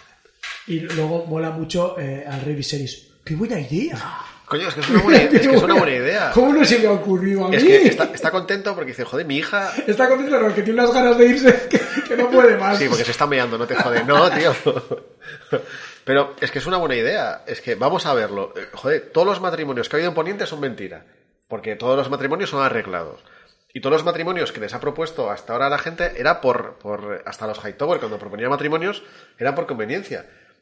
Coño, pues lo mismo está haciendo... Excepto él, que se casó con la que le salió del. Oye, Claro. cásate, cásate con esta, cásate con esta. Ay, es que, ¿sabes? Esta me cuida, me pone, me pone el cojín así muy bien cuando estoy, cuando tengo el lumbago. Y me echa unas mantitas ahí, guapamente, cuando tengo frío. Y no quiero mantitas. Pero eso sí, mi hija que se case con la que tiene que casarse y, y el nieto también. La verdad es que muy, Viserys muy listo, no ha ¿eh? predicado mucho con el ejemplo. Eso es verdad. A mí me parece una buena idea. y dije, ya está, se casan y se acabó Juego de Tronos. Porque ya no va a haber jaleo, porque... Claro, y nos dejan en el capítulo 5 y fin. Pero ahí se nota que los Hightower son mala gente, porque le ponen a Alicent como cara de, ay, pobrecita, pobrecita, como, ay, fíjate, eh, ¿cómo, cómo es lo que dice? Eh, que lo hizo en un momento de debilidad o que es una Sí. posición débil para ella. Joder, pero como lo era que el rey fuera a pedirle matrimonio, insisto, al, A Corlys. al Corlys, eh, Velaryon. vale, Vela- al Corlys, tío, al negro de churros, joder. Eh, una cosa que quiero apuntar, tío, porque me parece que tienen que hacer una, ¿cómo se llama cuando hacen una serie a través de un personaje? No sé, un spin-off. Es un spin-off, efectivamente. Porque está diciendo Shimi, dice, necesitamos otra serie de los Bracken y Black Book, pero con risas enlatadas. Es como eh, una sitcom de media horita, ¿eh? pues sería genial. y que estuvieran todo el rato puteándose entre ellos. ¿eh? Sí, sí, podría ser bueno. Bueno, como vamos a entrar en la fase de... Uf, esto es interesante, perdona, Miquel. Susana Martín dice que dice, con los Hightower son muy religiosos y el aceptar un consorte bastardo para Alicent es una aberración. Ahí está. Bueno, también, Ahí está. sí. también claro, está ese factor. A ver, vamos a ver, vamos a ver. Que, es que no hemos hablado suficiente de, de esto y yo creo que es vital para lo que se va a ganar después. ¿Consideráis que no se casa porque es una fanática religiosa? ¿Consideráis que no se casa porque tiene es que coño solo puede ser esa opción? No, no se casa porque sabe que no es legítimo y por lo tanto que va a haber bronca. Claro. O sea, dice, voy a casar a mi hija con uno que no es legítimo y va a haber bronca. O sea, si fuera Pero el- nadie sabe que no es legítimo. Joder, que no lo sabe. Joder, Joffrey tampoco era legítimo en Juego de Tronos anterior y fue rey. Ya, pero lo sabían pocos. Y De hecho, eh, eh, uno de los pocos que se entera, o sea, se entera John Arryn, palma. se No, lo que pasa es que. Alicent, claro, o sea, ella lo que quiere es que eh, su hijo Aegon sea el heredero. Espera, esto lo está diciendo Mikel y quiero que quede subrayado. ¿Cómo, cómo? Alicent lo que quiere es que su hijo Aegon sea el O heredero. sea, como diría... el aspirante. No, pero lo ha dicho en este capítulo. No, yo, yo tengo mis dudas. Yo creo que si el hijo de Renira fuera eh, legítimo, posiblemente diría, venga, pues con mi hija y ya está. No. Porque, claro, o sea, si hace eso, automáticamente su primogénito queda al margen de la jugada. Sí, pero y además con las mismas condiciones que le hizo Velaryon. El apellido del, el apellido del mío. No, pero no, ya. sería, los herederos serían del del padre, serían Targaryen. No, porque es eh, eh, Jacaerys, Eso, sí, sí, sí, es, Jace Sí, sí. con, con Sí. la de los cien pies. Sí. Entonces, Sí, pero bueno, acabarías metiendo el morro, que es lo que quieren. Yo creo que si fuera con esto, posiblemente habría dicho que sí. Pero es que sabe que el otro no. desde luego su primogénito quedaría fuera de juego, que para Egon de puta madre, ¿eh? hacerse pajillas, Claro, beber vino. sí, está todo el mundo contento, efectivamente. Lo que pasa Pero que... no es, no es. No, ahí se notan las Como ambiciones. tu protegida ha estado. Ha jugado lo que ha jugado, pues pasa lo que pasa. Ahí se notan las ambiciones eh, que quiere. Esta mujer, eh, la Alison Hightower, no quiere cumplir la ley, tío. se quiere saltar la ley. Porque lo se que ha- quiere... Se ha vuelto un constitucionalista este hombre que no lo entiendo. Que cualquiera me ve. No, en serio, lo que quiere, lo que quiere esta tipa es lo que quería su padre, es meter mano en la corona, que por fin la consigue, y ahora dice, pues ya que estamos aquí, hemos venido a jugar, y lo que queremos es todo. Yo creo que es por eso, porque no quiere. Y si es el rollo religioso que dice Susana, que también puede ser, porque sí que es verdad que en alguna... Igual no la han enfatizado suficiente, pero... Joder, enfatizado, enfatizado suficiente para torpes como yo, que no nos enteramos, pero... No sé, igual puede ser eso. No, teóricamente en Antigua, que es donde están los Hightower, sí que están el esto, Sí, ¿no? El... Bueno, ahí están. Bueno, Sí, los maestres, maestres, pero luego creo que también tienen algo.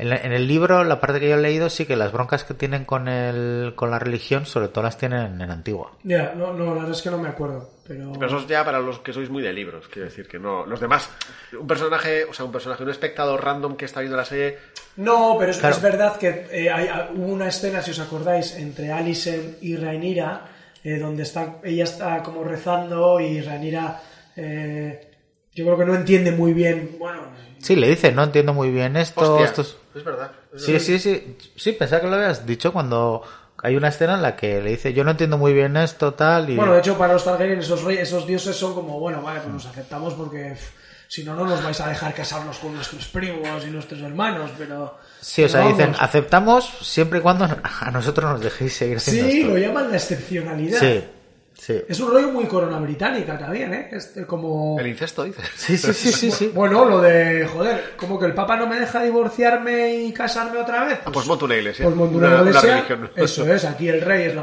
máxima autoridad eclesiástica y a tomar por saco. Y tienen una guerra y al final la iglesia dice, vale, pues venga, te dejamos. Claro, pues eso. Pues venga, excepcionalmente. Los Mira, de hecho- Targaryen- Punto negativo de los Hightower, creo que son de los primeros que aceptan la fe de los de los siete dioses estos cutres. digamos- Ellos tenían a los anteriores. Espera. punto negativo, punto negativo. Los sí. siete dioses es la requisición oficial, ¿no? Sí, sí, Sí. sí. Vale. Sí, sí. Sí, antes tenían lo de los arbolitos estos. Los arcianos, los. Eso es, lo de los arbolitos estos que sangran, eso es lo que tenían los anteriores que todavía quedan en el norte en el con los Stark. joder, los árboles blancos con las hojas rojas. Coño, pues si tienen uno en el palacio, ¿no? Sí, Sí, sí, sí. siguen teniendo, pero pero, Pero sí. tienen un poco de. De adorno. De adorno, sí. Sí. Rezar allí no reza. Bueno, supongo que cuando hay visitas de la gente del norte, pues bueno, tienes que. Mira, esto es un árbol que sangra. Ah, qué bonito, qué Si bonito. no, quiero decir, si tienes que echar un rezo, pues te vienes aquí al patio y aquí tienes tus dioses. O sea que tampoco se han convertido del todo. No, digo cuando viene gente del norte que todavía eh, procesa la religión de los antiguos, de los árboles. Ellos no, los de la capital y tal. Y los Targaryen ni siete dioses ni hostia. Se la pela. No, se la, se la pela, sí, exactamente. Eso es, eso el hijo de. Eso es. A ver, antes de que sigas, Miquel, eh, Simi dice, Viserys le dio la oportunidad a Rhaenyra de elegir marido y la chavala no quiso. Está embobada con su tío y con Crispín. Pero bueno, al final ah, hizo un pacto con... Sí, sí, sí. A costa de despedir a, Otto. Mario dice que está a tope con Miquel, que Alicent quiere a Aegon en el trono. Y Simi vuelve a decir, también entiendo a Alicent porque Otto le dice que Poniente no va a aceptar a una reina mujer y entrará en guerra. Y ahí muere hasta el apuntador. Así que solo van a aceptar a un hombre. Claro, porque el plan de casamos a, Yasa, a Yakaeris con tu hija pasa porque Rhaenyra sea la heredera. Quiero decir, o sea, pasa porque Rhaenyra reine y luego su descendencia Pero sea rey. Rhaenyra ya es la heredera o no? Bueno, sí, pero todavía no ha llegado al trono. O sea, es la heredera, pero no es reina. Pero si se muriera el hombre este mayor, de historias de la y, cripta, y Otto y Alicent lo que creen es que si eso ocurre, eh, pues el reino sangrará. Porque han hecho una encuesta y eso no, no, no cala. Mira, eh, Mario dice, los Hightower lo que quieren es la estabilidad del reino. Claro Mientras sí. hay estabilidad, hay riquezas. Y Daniel dice que ya acabó mi horario de comida y debo regresar a trabajar. Joder, Daniel, tío. No puedes llevarte unos cascos. y- Lo sentimos. Bueno, ya nos queda poco, que ya, ya estamos No te vas a perder mucho, Daniel, no pasa te nada. vas a perder mucho. Pasamos a la presentación del villano, toda Pasemos, esta escena pasemos. de los Strongs. Eh, voy a poner un corte, que es el corte final, que es como termina el capítulo, pero creo que va a resumir todo, todo esto que, que vamos a comentar ahora, ¿vale? Oímos a, a Laris en la voz en off que hace sobre en, en las escenas finales del capítulo.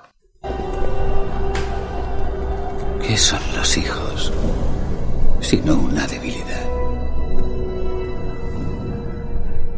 Una insensatez. Un acto fútil. A través de ellos nos imaginamos arrebatándole a la Dama Negra su victoria. Perviviendo para siempre, de una u otra forma. evitando convertirnos en polvo.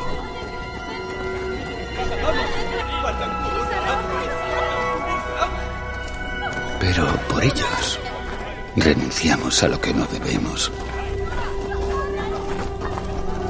Aunque sepamos perfectamente lo que se ha de hacer. El amor detiene nuestra mano.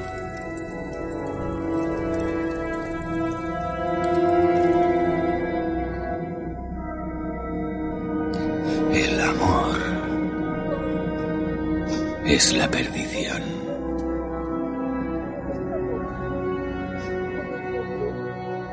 Es mejor vivir la vida sin ataduras.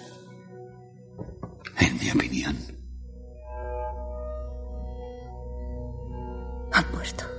Ya conocéis la historia de Harrenhal, Alteza. Se cree que es un lugar maldito que sentencia a todo aquel que pasa bajo sus puertas. No. Vos los habéis sentenciado. Era vuestro deseo. ¿Qué súbdito sería si no me esforzara por cumplirlo? Supongo que ahora escribiréis a vuestro padre. Laris, esto no era lo que yo deseaba. Estoy convencido de que me recompensaréis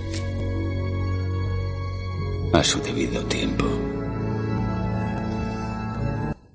Bueno, tenemos al nuevo villano de la serie, a, a Laris Strong. ¿Os acordáis que nos, nos han dado también pinceladitas de este personaje que, bueno, que revolotea por ahí y oye y escucha y escucha todo? Eh, ¿Os sorprendió verle con Alison en la escena de la cena, cuando llega Alison a sus aposentos y está cenando con él, como muy familiarmente? Eh, pero, o sea, no sé, me da la sensación de que no nos han contado tampoco eh, esa, ese vínculo, ¿no? No Pero sé cómo lo habéis Te- visto. pero te dejan la amiguita en el, capítulo anterior. Sí, de Laris, Sí, sí, sí. Sí, que le dice, "Ust- eh, necesitará aliados aquí, soy la reina, tendré ali- tengo aliados y... O sea, ya se ve. Bueno, no sé si com- comentó Javi o, o tú, o que juegan a o algún, algún Sí, comentario, sí, sí, pero que juega eh, los Strong, no se sabe si conscientemente o, o casualidad, pero que están en un en cada, en cada bando. Y ella Eh, es la que está en el de Allison. Que eso, que yo creo que lo comentamos, o alguien lo comentó en el chat, se desmonta un poco ahora. Sí, el padre claramente no... No, ni, el- ni o sea, quiero decir, creo que es Laris va a su puta bola. O sea, no es una. Yo pensaba también que era una estrategia de, de Lionel Strong en plan a colocar un hijo en cada posible bando. Pero ahora yo creo que con Este es un, un freelance absoluto, vamos. Sí, sí. Y, y, de hecho, hostia, me parece está fuerte cómo se deshace de, de su hermano y de su padre. Vamos a retroceder un poco porque, a ver, sí que es verdad que, que Alicent no le dice cárgatelos, No, pero hostia, Ya va a malmeter. pero, pero da a entender. no. No. Entonces, ¿esto qué es? ¿Parte en las piernas y que no sepan o, y que aprendan para la próxima vez? Es que... No, yo creo que es una conversación de, bueno, ha ocurrido esto y el tío dice, ah, sí, pues eh, aquí voy a entrar yo. O sea, no, vamos, ahí sí que no te lo compro. Creo que Alicent, o sea, se encuentra ese marrón en plan, no. De hecho, voy a ir más allá. Cuando has dicho el, el villano Strong, pensaba que te referías al hermano que se muere. Este es el bueno, este es el que está haciendo las cosas que tiene que hacer para dar estabilidad al reino. ¿No? ¿Sí? ¿o ¿Habéis visto mal? Pues, pues bueno, pues... lo Hombre, igual, igual se le ha ido un poquito la mano Bueno, pues igual un poquito, pero... cortando lenguas y mandando quemar gente. Ya, lo, lo de las lenguas sí que no entendía muy bien. Va, será para que no cuenten nada si Claro, les pillan o algo así. claro, Pero eso me es. pareció muy guapo el rollo de, mira, te corto la lengua y en los dos minutos ya estoy aquí bien otra vez para...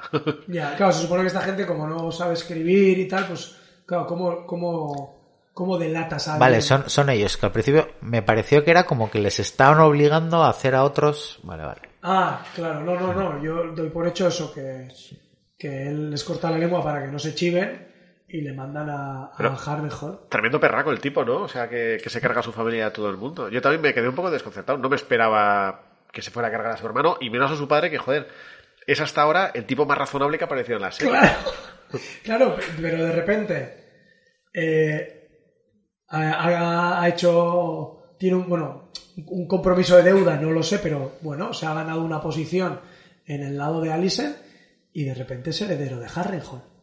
Porque claro, se a su padre y a su hermano, pues, pues jugada redonda. Sí comenta por el chat, que luego seguiré porque hay más comentarios, pero me meto directamente. Susana dice que, claro, es verdad que hasta ahora no, no ha tenido mucha relación con su padre y con su hermano. Es como de repente un poco raro que se los cargue así, porque sí que es verdad que solamente apareció en la cacería franquista y además ni siquiera estaba con ellos, estaba con las mujeres, ¿no? Sí. En la preboda sí está con, está con el hermano, ¿no? Que De le hecho, dice lo de... Eso es, eso es. Pero en la preboda se hace el listo, dice, no, pues que sepas que yo que me he leído los libros y tal. Sí, yo que leo los libros, va de verde. Va de verde y eso que tú no tienes ni idea. Pero vamos, quiero decir, más allá de esa, esa escena y la otra en, el, en la cacería, yo no le recuerdo más ni con su padre ni con su hermano. O sea, básicamente él sería Miquel y tú serías el, que no sale de los libros, o sea, que, que es posible que un día Miquel te le dé fuego a esto estando tú aquí. Claro, claro. O sea, Lo que pasa es que no tiene muchas tierras, Javi. De No, hecho, no. Bueno. hecho.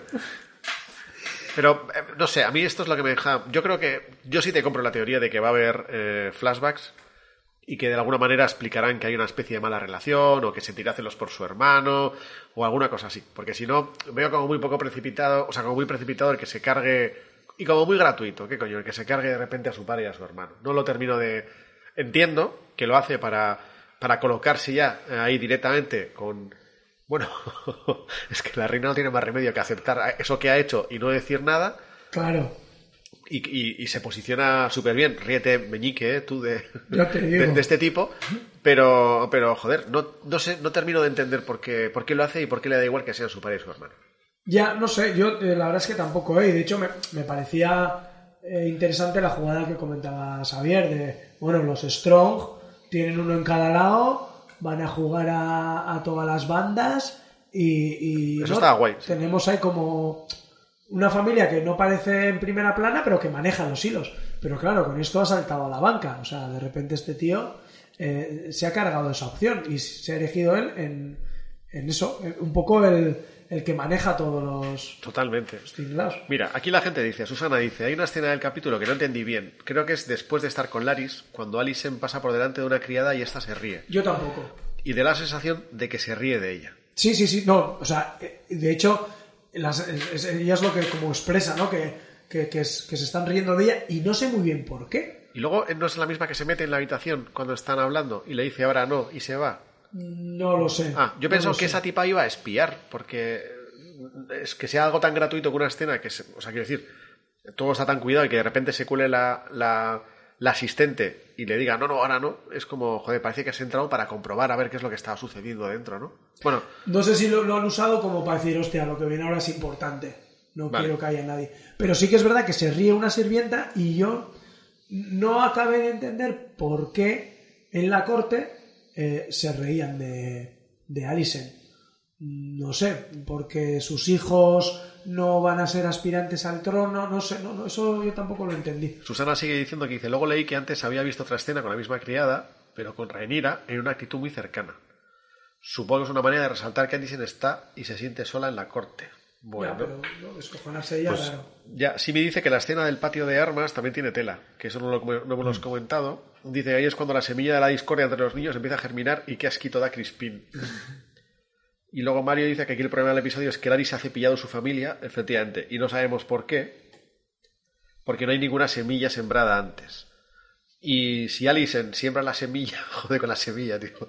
Si Alison siembra la semilla en contra de los Strong, Stronguitos en Aegon. No entiendo, no entiendo esto. Ah, está refiriéndose al, al patio y al jaleo que hay en el patio. Bueno, y lo mismo, todo el mundo está hablando de que tampoco nos han puesto en contexto la relación con Laris, con su hermano y con su Sí, padre. es- es verdad Para que- entender qué es lo que está sucediendo. que puedes intuir, ¿no? Un rollo como pasaba con, con Tywin Lannister y Tyrion. O sea, ¿no? Tywin tenía a su primogénito, que era Jaime, que era el guerrero, que era el valeroso, y luego tenía un tullido. Y que pues no le hacía ni puto caso, incluso pues le odiaba, ¿no? Porque Pero eso sí lo cuentan. Sí, Claro. pero aquí puedes hacer esa similitud o puedes suponer Joder, pero es mucho suponer. Sí, ¿no? sí, sí, sí, que Lionel pues tiene a Harwin, que es ¿no? Eh, su heredero y que es un hombre de honor y no sé qué y tal, y el otro pues es alguien que igual no tiene una relación tan cercana. Y puedes, puedes decir, bueno, pues igual por esto tenía mal rollo con su padre y con su hermano. No nos lo han mostrado, ¿eh? Pero O simplemente que se quiere quedar con, con todo, ¿eh? o sea, tampoco hace falta darle demasiadas vueltas, o sea, Joder, voy a que... Tú te No, a tu madre y a tu... no, pero, a ver, quiere quedar bien con Alicent y tal, y por sobre todo porque Alicent lo que no pillo muy bien es, está muy preocupada de que este siga de mano, porque piensa que va a acabar ay- ayudando a Ranira porque sus hijos, o sea, son sus nietos. también, Entonces, claro, claro. Claro, quiere quedar bien con Alicent y, y a su vez heredo, pues no sé. o Es que no hemos hablado de la escena de la habitación cuando está con el rey y, y el, el tipo, eso, sí que es- eso sí que es una mano legal, ¿eh? una mano que cuen- no cuenta todo porque no hace falta contar todo, pero Y llega en ese momento y dice, oye, que yo, mira, mi juicio está anulado porque, porque, porque patatas, porque no puedo contarlo, pero, pero algo hay Y aquí. la otra, explica bien, A patatas. ver, ¿Qué es cuéntalo, patatas? cuéntalo. De manera que lo entendamos todos, que no hemos leído los libros. Y ese rollo de dimito, y pues no te dejo dimitir, pues, pues, pues entonces algo tengo que hacer. Pues tengo que darme una vuelta con mi hijo. que podría haber dicho, ¿por qué metes a tu hijo en esto? Pero Bueno, pues, hombre, pues eso, hablando de patatas, dice, pues vale, pues le voy a sacar de aquí. O sea, vale, no, no va a ocurrir más. Ha hecho tres, Nun- nun- ninguno más, te lo prometo. De todas maneras, la Lisen es una crack buscándose aliados, porque, joder, el Crispin, que está fatal de la cabeza. No se los ha buscado, se le han venido solos. Le Que, han por venido, cierto, le han no venido. hemos comentado también esa escena que, que, que me parece también muy guapo, eh, que va hablando eh, Crispin con Alison y de repente Crispin, pues esta, esta es una zorra, no sé qué, y le dice ahí, "Tss, oye, que sigues siendo un Mindundi, ¿eh? Ojo con hablar de la princesa así. No se lo dice, pero como le corta como diciendo, bueno, ¿Ves? Pero esto no me termina de quedar claro, porque, joder, entiendo que en esos 10 años eh, se ha dado cuenta perfectamente, y, joder, han pasado 10 años ya de que ella ha tomado bando, su bando, que se ha vestido de verde y que ha dicho, "Ch, a partir de ahora, mi hijo es el que va a reinar. Y ya está. Entonces, joder, si tu aliado, al que has perdonado la vida, dice, ah, esta tía es una no sé qué, no entiendo a qué viene ese rollo de, "Ch, no digas eso Hombre, porque... porque... sí, porque esto es lo de eh, yo puedo llamar zorra a Ranira, ¿vale? Porque Porque, la está reina. a mi nivel, pero ojo con que tú le llames zorra a. Ya, Es decir, que puede- no dejas sí. de ser, eres la plebe. ¿No habéis visto este? Pues se ha hecho muy viral. A ver lo que dices, tío. Lo de, lo de Audiencia Elena. Nacional. Audiencia Nacional. No, es de que va a entrevistar a, a Ah, la sí. infanta Elena. Cuéntalo, y- cuéntalo mejor para que los Ya, espectadores vale, pues latinoamericanos. Hay, hay- hay un, eh, una periodista entrevista a la infanta Elena, la hija de, del emérito Juan Carlos de Borbón, y entonces le hace 27 preguntas y la infanta Elena no contesta nada y le dice, eh, gracias Elena, y se da la vuelta y dice, doña Elena. pues esto es igual. ¿sabes? Sí, puede O ser, sea, puede ser. Tú no puedes llamar... No te, tú eres, un, eres, eres la plebe. o sea, Yo por eso soy del team guillotina, pero bueno, sigamos. Te la puedes cepillar, pero no puedes... eh, Eso es, no puedes llamarle zorra ahora. ¿Eh? Pero bueno. Eh, vamos terminando. Eh, dos cosas que, por si no nos habíamos enterado. Yo eh, Ah, voy a romperte el guion otra vez, Miquel, pero eh, es que quiero saber vuestra opinión. ¿Pensáis que lo del patio, cuando están en- entrenando con las armas, está buscado por Crispin? Yo es que me parece muy tonto, muy básico, para que sea capaz de que busque eso. Pero como al final de cuando le pega, está en el suelo el tipo y está, Está- riéndose, yo dije, hostia, igual se ha dejado pegar, eh, porque este tío se supone que es un tío fuerte, bla, bla, bla, y se ha dejado pegar para provocar precisamente eh, que le encarcelen al, al otro. ¿Qué os parece? Yo no creo... O sea, que al final igual sí se deja pegar porque dice me está pegando y vale, le voy a sacar provecho a esto, sí. Pero desde luego no lo busca porque él está entrenando al que le cae bien y es el otro el que le dice, oye, ¿y al otro por qué no? O sea, él no busca ese, ese rollo, pero luego sí que cuando, lo, cuando ve que la ha cabreado, sí creo que se deja pegar o por lo menos hace la de venga, venga, sigue. Aunque claro, también es lo que decías tú.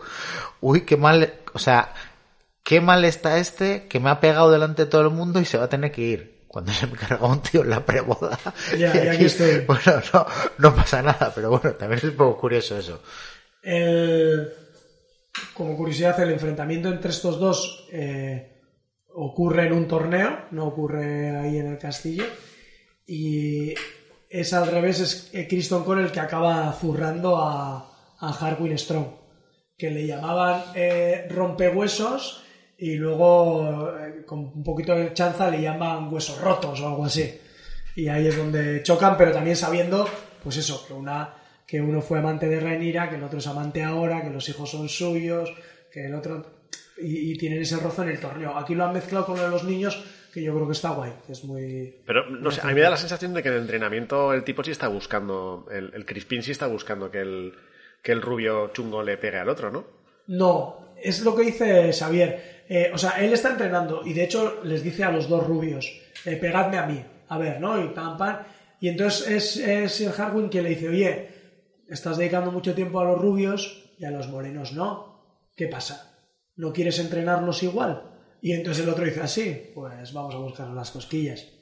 Y entonces le incita a pegarse al otro, le dice que, joder, cómo defiendes a, al, al- a Jaqueris, a ver si es que va a ser tu hijo. O sea, yo creo que inicialmente no lo busca. Él no va buscando eso, pero luego sí que lo, lo provoca. Una vez que ve que lo va a provocar, pues así. Ah, pero volviendo al rollo de eh, la, la referencia con la que tratan a los reyes, al final eh, le está provocando al rubio que le pegue al, al que supone que es el heredero, ¿no? Sí, sí, eso sí, pero.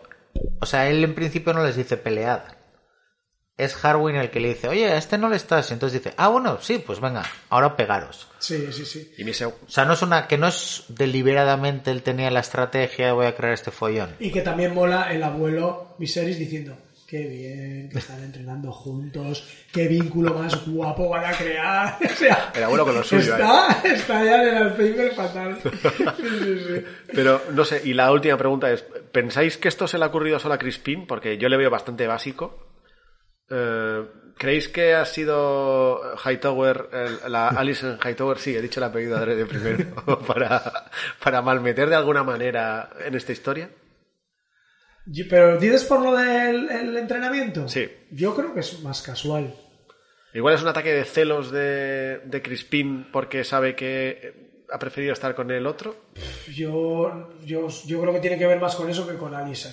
Con Sí. Hightower. Yo creo que tiene que ver con que él era el amante y el amante ahora es otro. Yo creo que van por ahí los tiros. Al final este tiene un resentimiento... Ha tardado 10 años el resentimiento, pero bueno, que... Bueno, ahí está cultivándolo. Está cultivándolo. Hombre, mejor que, que gastas el resentimiento a como se lo gastaba hace 10 años. O sea, ha madurado el chaval, ha tenido, Ya, sí, sí, ha sí. tenido también su proceso de... de terapia, bueno, control de la violencia, control de la ira y tal. Sí, sí, sí. ahora no te pegues tú, deja que se peguen peguen los niños por ti. Incita a los niños a pegar. En fin, no sé si hemos mejorado. No, es que a mí el tipo este, o sea, me parece un poco básico, digamos, no le veo ni astuto, ni listo, ni, ni el nada de hacedor eso. de reyes. El hacedor de reyes, encima, es que vaya, vaya nombrecito, tío. que- Ya, es que cuando dijiste ese, yo me imaginaba un intrigante ahí Ya. y digo, pero si es un pobre...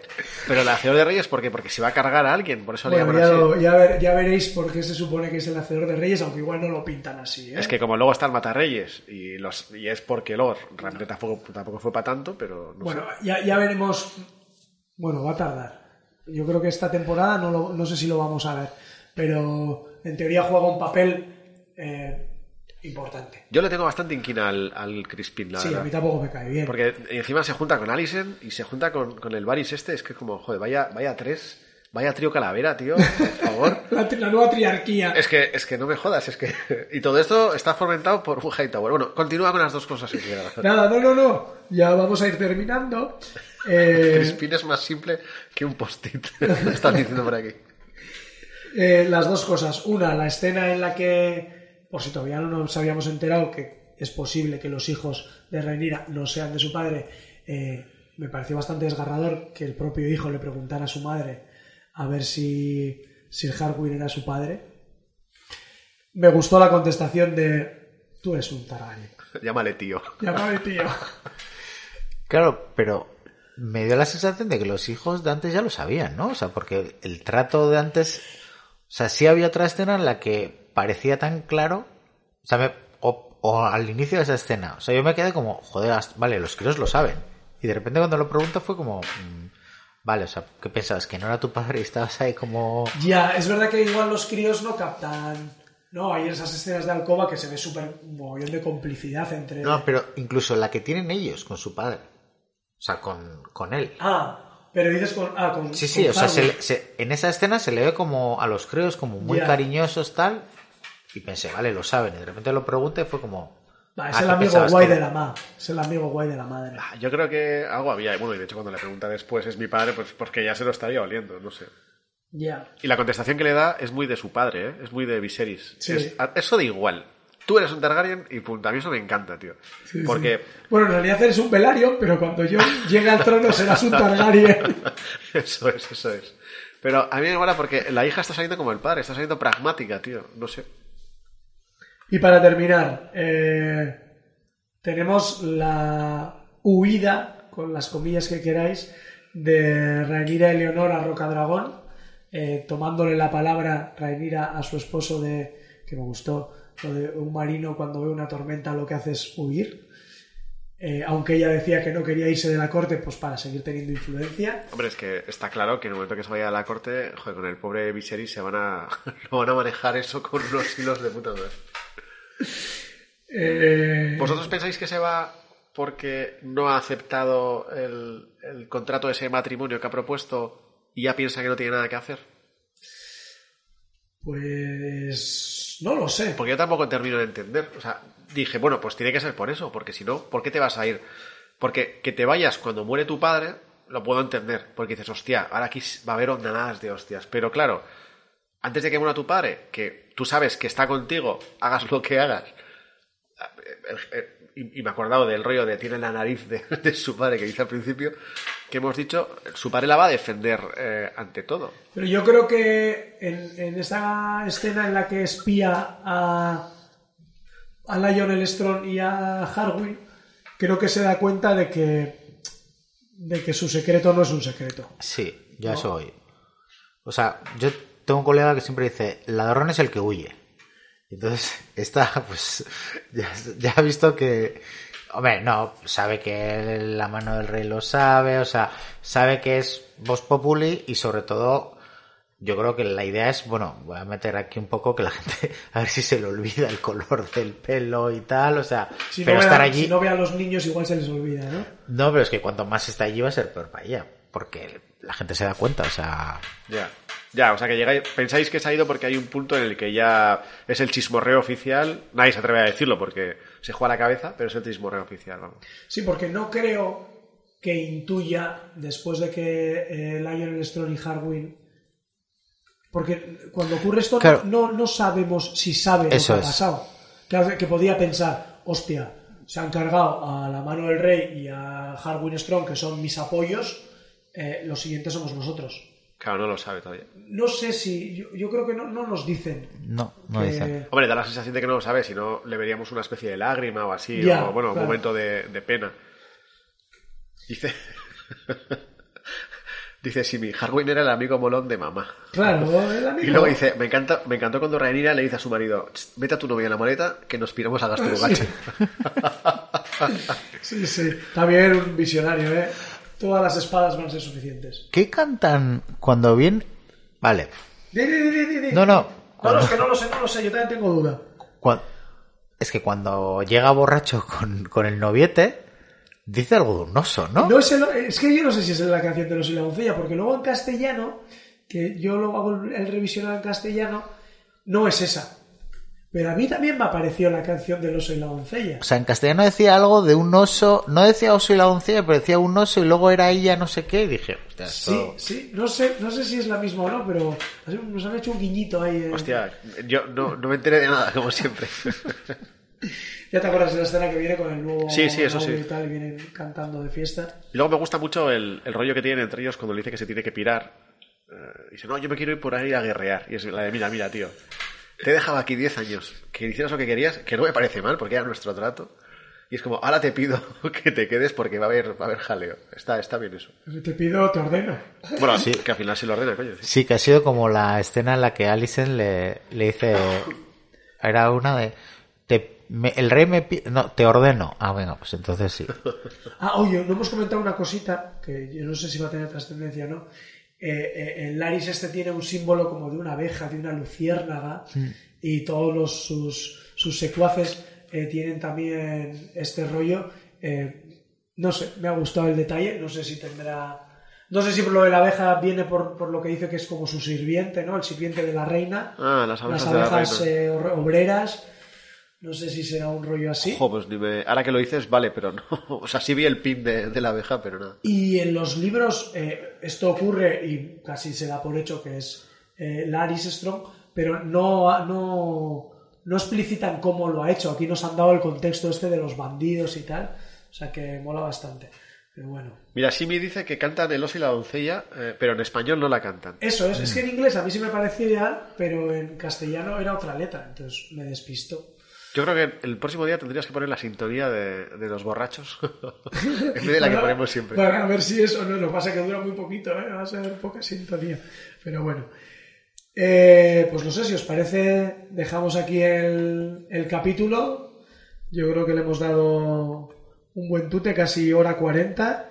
Esto nos pasa todas las putas temporadas. ¿eh? Empezamos como rigurosos de 45, una hora, y ya en última hora y media, este, una hora 39. Es que hay más cosas que comentar. Joder, no sé, no sé. Eh, pues nada, eh, gracias Xavier por haber venido. Ahí. Eh, sí, ah, bueno, claro, tenemos comentarios en la web que se me olvidaba. Sí, sí, sí, sí, vamos a comentarlos antes de despedir. Ya volveré a despedir y a, a Xavier. Voy a despedir dos veces, como Otto Hightower. Eso ha sido cruel. Eh, comentamos eh, la gente que nos has escrito en la web. Sí, hago una lectura así diagonal. Nada, Carvala dice que no le ha gustado uh, este episodio, o sea que no voy a seguir leyendo.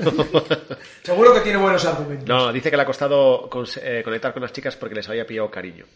Y nada, dice que le da mucha pena a la Ena porque además tenía esperanza de que sobreviviera. Y es medio Targaryen y dice, pero no aquí Viserys, que es el único que siempre está a las puertas de la muerte y nunca palma. Ya. ¿Cómo nos Por encanta? cierto, ha durado más el señor mayor que la niña de 12 años del- de los primeros capítulos. Al lío, al lío.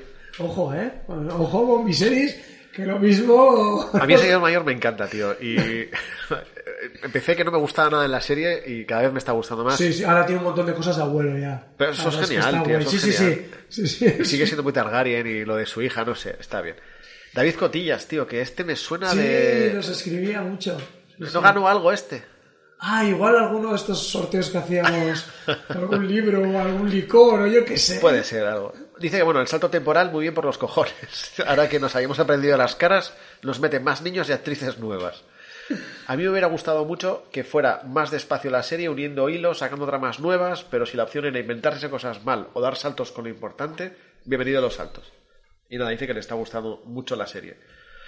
Francisco González dice, me gusta que Daemon tenga familia. Qué mal por la Ena morir de esa forma. Criston mata en la preboda y no tiene consecuencias, que es poco creíble. Yo creo que es a todos nos ha Sí, parecido sí, sí. súper extraño. Y más en Juego de Tronos, que por una palabra malsonante te cortan la cabeza. Esto Sí. lo que es, los que sabéis de, de cosas de Poniente, eh, tenéis que investigar, a ver, ¿cómo se llama el cargo que tiene el Crispín? Antes era guardia, bueno, era guardia real, ni siquiera era el comandante, era guardia real.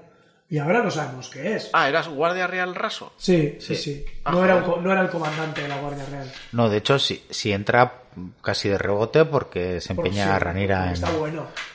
Sí. Sí, básicamente. Pues igual hay que saber qué, qué pasa con estos guardias reales, tío, que tienen bula para hacer lo que, lo que quieran, tío. Iba a hacer un símil, pero no. bueno, nada, y Laris Strong, asesino de su propia familia, no puede confiar en él. Rhaenyra, pelo plateado más pelo plateado es igual a pelo plateado, lo sabe todo el mundo. Bueno, en fin. Claro, Sí, son que los hijos de genética básica. Sí. Dice que vi más fuerte, mira, esto es interesante, Alice en este episodio que Rhaenyra. Hombre, yo creo que Renira en este episodio es es como un poco de cadencia, ¿no? Yo creo que está perdiendo su sitio. A mí me dio la sensación. Sí. Y de hecho, el que se vaya al final del capítulo, yo creo que abiertamente es una pérdida de poder. Ah, No sé si lo gana Alison, pero desde luego que Renira tiene menos autoridad, yo creo que está claro. Sí, sí. Y luego, nada, termina Lorena. Lorena, la que escuchaba el podcast cuando estaba trabajando, que ahora tiene otro trabajo y no sabemos por qué. es muy largo, voy a resumir lo máximo posible. Dice que ha puesto todas las alarmas posibles para ver si puedo engancharles en vivo. y nada, que le ha gustado el episodio, mucho más tranquilo, de ubicación de piezas y todo está dispuesto para el desmadre. Creo que nos han mostrado una lucha de posiciones que tiene Alison como ganadora por ahora. Más fuerte, analítica, odiosa y muy cómoda. Podrás hacer lo que quieras, querido esposo, cuando yo esté en la tumba. Es verdad, eso se lo dice. No hemos hablado de ese momento, es verdad. Que... Sí, sí. A a mí esto, bueno, es igual. Es un poco malmeter con los Hightower otra vez, pero os dais cuenta que, joder, hasta ahora el rey el que tomaba las decisiones, que no es que me parezca ni Bueno, ni siempre, mal. has- siempre he escuchado bastantes consejos. ¿eh? No lo he visto Sí. yo tampoco muy... Muy resolutivo no es. Pero No. era, sí, sí, es verdad, pero era quien tomaba las, las, eh, las decisiones y, joder, estoy pasando por alto que le está ofreciendo su hija el matrimonio con el que es su nieto y su hijo, que eso es muy Targaryen, Y que podía decir, pues claro, por mis cojones sí. y tenía que haber una discusión más gorda ahí, sí, pero bueno, como está... Es que no está, ya, ya no Sí, está, ya sí. no está. Y nada, dice la metáfora de la sangre real en los pies de la reina. Creo que es un gran presagio para lo que se puede esperar de la descendencia de Rhaenyra. Joder, esto sí que está bien visto. Me gusta el acuerdo que ha llevado con su marido y cómo dio a su niño. Dice que lo, importancia, eh, o sea, lo importante es la descendencia de los Targaryen. Y le pareció muy interesante que las circunstancias pongan a Daemon en la misma situación que Viserys, aunque no es explícito y tenga la actitud diferente. Me encanta vuestra serie y vuestro podcast. Y pues nada, muchas gracias a ti. Y para terminar, Diego Andrés eh, Sarabia, el que nos escribía desde Bolivia, que no se levantaba para escuchar el podcast, ya le has hecho fan número uno. Dice que le encantó el episodio, que notó ese cambio de la actitud de Alicent respecto a la idea de su hijo como real heredero al trono de hierro. Más aún con los hijos de pelo oscuro que tuvo Rhaenyra, y como ella sabiendo de quién eran son sus hijos, no le queda más que someterse a las órdenes de la reina. Daemon con su familia, una esposa fuerte y que sabía lo que quería, incluso en el momento de saber morir y que fue un detallazo. La rata esa que manda a matar a su hermano, a pesar que decías la rata que salía al final del episodio, que manda a matar a su hermano y su padre es esencia de Juego de Tronos. Y el momento de saber en qué bando estaré fue escuchar a Alicent decir que no había pedido esas muertes y que quiere mantener esa imagen de pureza que al final la enloquecerá. Uh, ¿se está haciendo los Hightower este tío?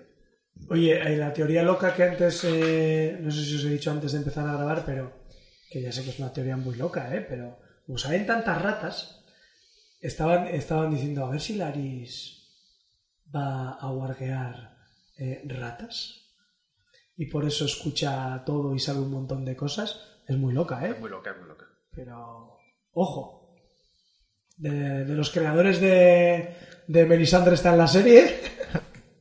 ¿Y eso a quién se le ha ocurrido? No sé, lo he escuchado, no sé si en, en, en el podcast de Odor Odor o lo he leído por ahí. Pero como que en, en Twitter circula este rollo de que, de que las ratas... Pero las ratas no era aquella cosa de sangre y queso que tú decías. No, no, eso dijo un oyente que podía Ah. hacer referencia a sangre y queso. que- Por, por la escena concreta donde una rata bebía eh, sangre. Y, y luego la- la- los maestres también dijimos que las ratas podían simbolizar. Aquí hay muchas ratas y todo Dios quiere Sí. buscar a ver qué significan. Ah, pero es un poco símbolo de decadencia de, Sí. de cómo está el rey, de que ya va a palmar, está aquello lleno de ratas, que se va a liar Diez años llevamos eh, viendo como la decadencia. Sí, sí. O sea que. Listo, pues nada, lo dejamos aquí. Hoy nos hemos alargado más de la cuenta. Eh, nada, gracias otra vez, Xavier. Gracias, Javi. Gracias a Susana, a Mario, a Simi y a las hasta 22 personas que os habéis puesto aquí, que hostia, eh, números que me impresionan ya. Y nada, pues el miércoles que viene, si no hay ninguna novedad, volveremos con el nuevo capítulo. Esta vez no- yo no he visto el adelanto, así que no voy a comentar nada. ¿Tú has visto el adelanto tampoco, Xavier? Tú- No, yo no que veo nada. Y pues eso, eh, recordad que podéis escucharnos en directo los miércoles a las 9 hora local. En Twitter una persona me está diciendo que estaba buscando su hora local correspondiente a las 9. No me pidáis eso. O sea, por Que favor, pregunte a Google. No lo sé. Eh, pero eh, nos gusta mucho que participéis con nosotros. Y nada, pues eh, nos vemos el miércoles que viene. ¿Pensáis que morirá el rey ya por fin o que todavía no? Yo creo que todavía tiene, tiene correa. ¿Más todavía? Tiene Pero correa, tiene correa. Pero este nos acaba la temporada, ha firmado 10 capítulos. Tiene que seguir haciendo comentarios de... O sea, ya lo- los nietos matándose y... Uy, pues, pa- pues tiene cosas chiquilladas. Tienen La próxima, será, la próxima ya no lo dirá, preguntará. Los, los nietos siguen bien, no siguen contentos como siempre, ¿verdad? no sé, no sé, no sé si va a aguantar toda la temporada, pero bueno, ahí lo veremos. Nada, hasta el miércoles que viene, chicos, y nada, nos vemos. Venga, Agur. Agur. Frío. I'm a maid and I'm pure and fair. I'll never dance with a hairy bear. I caught a knife, but you're a bear.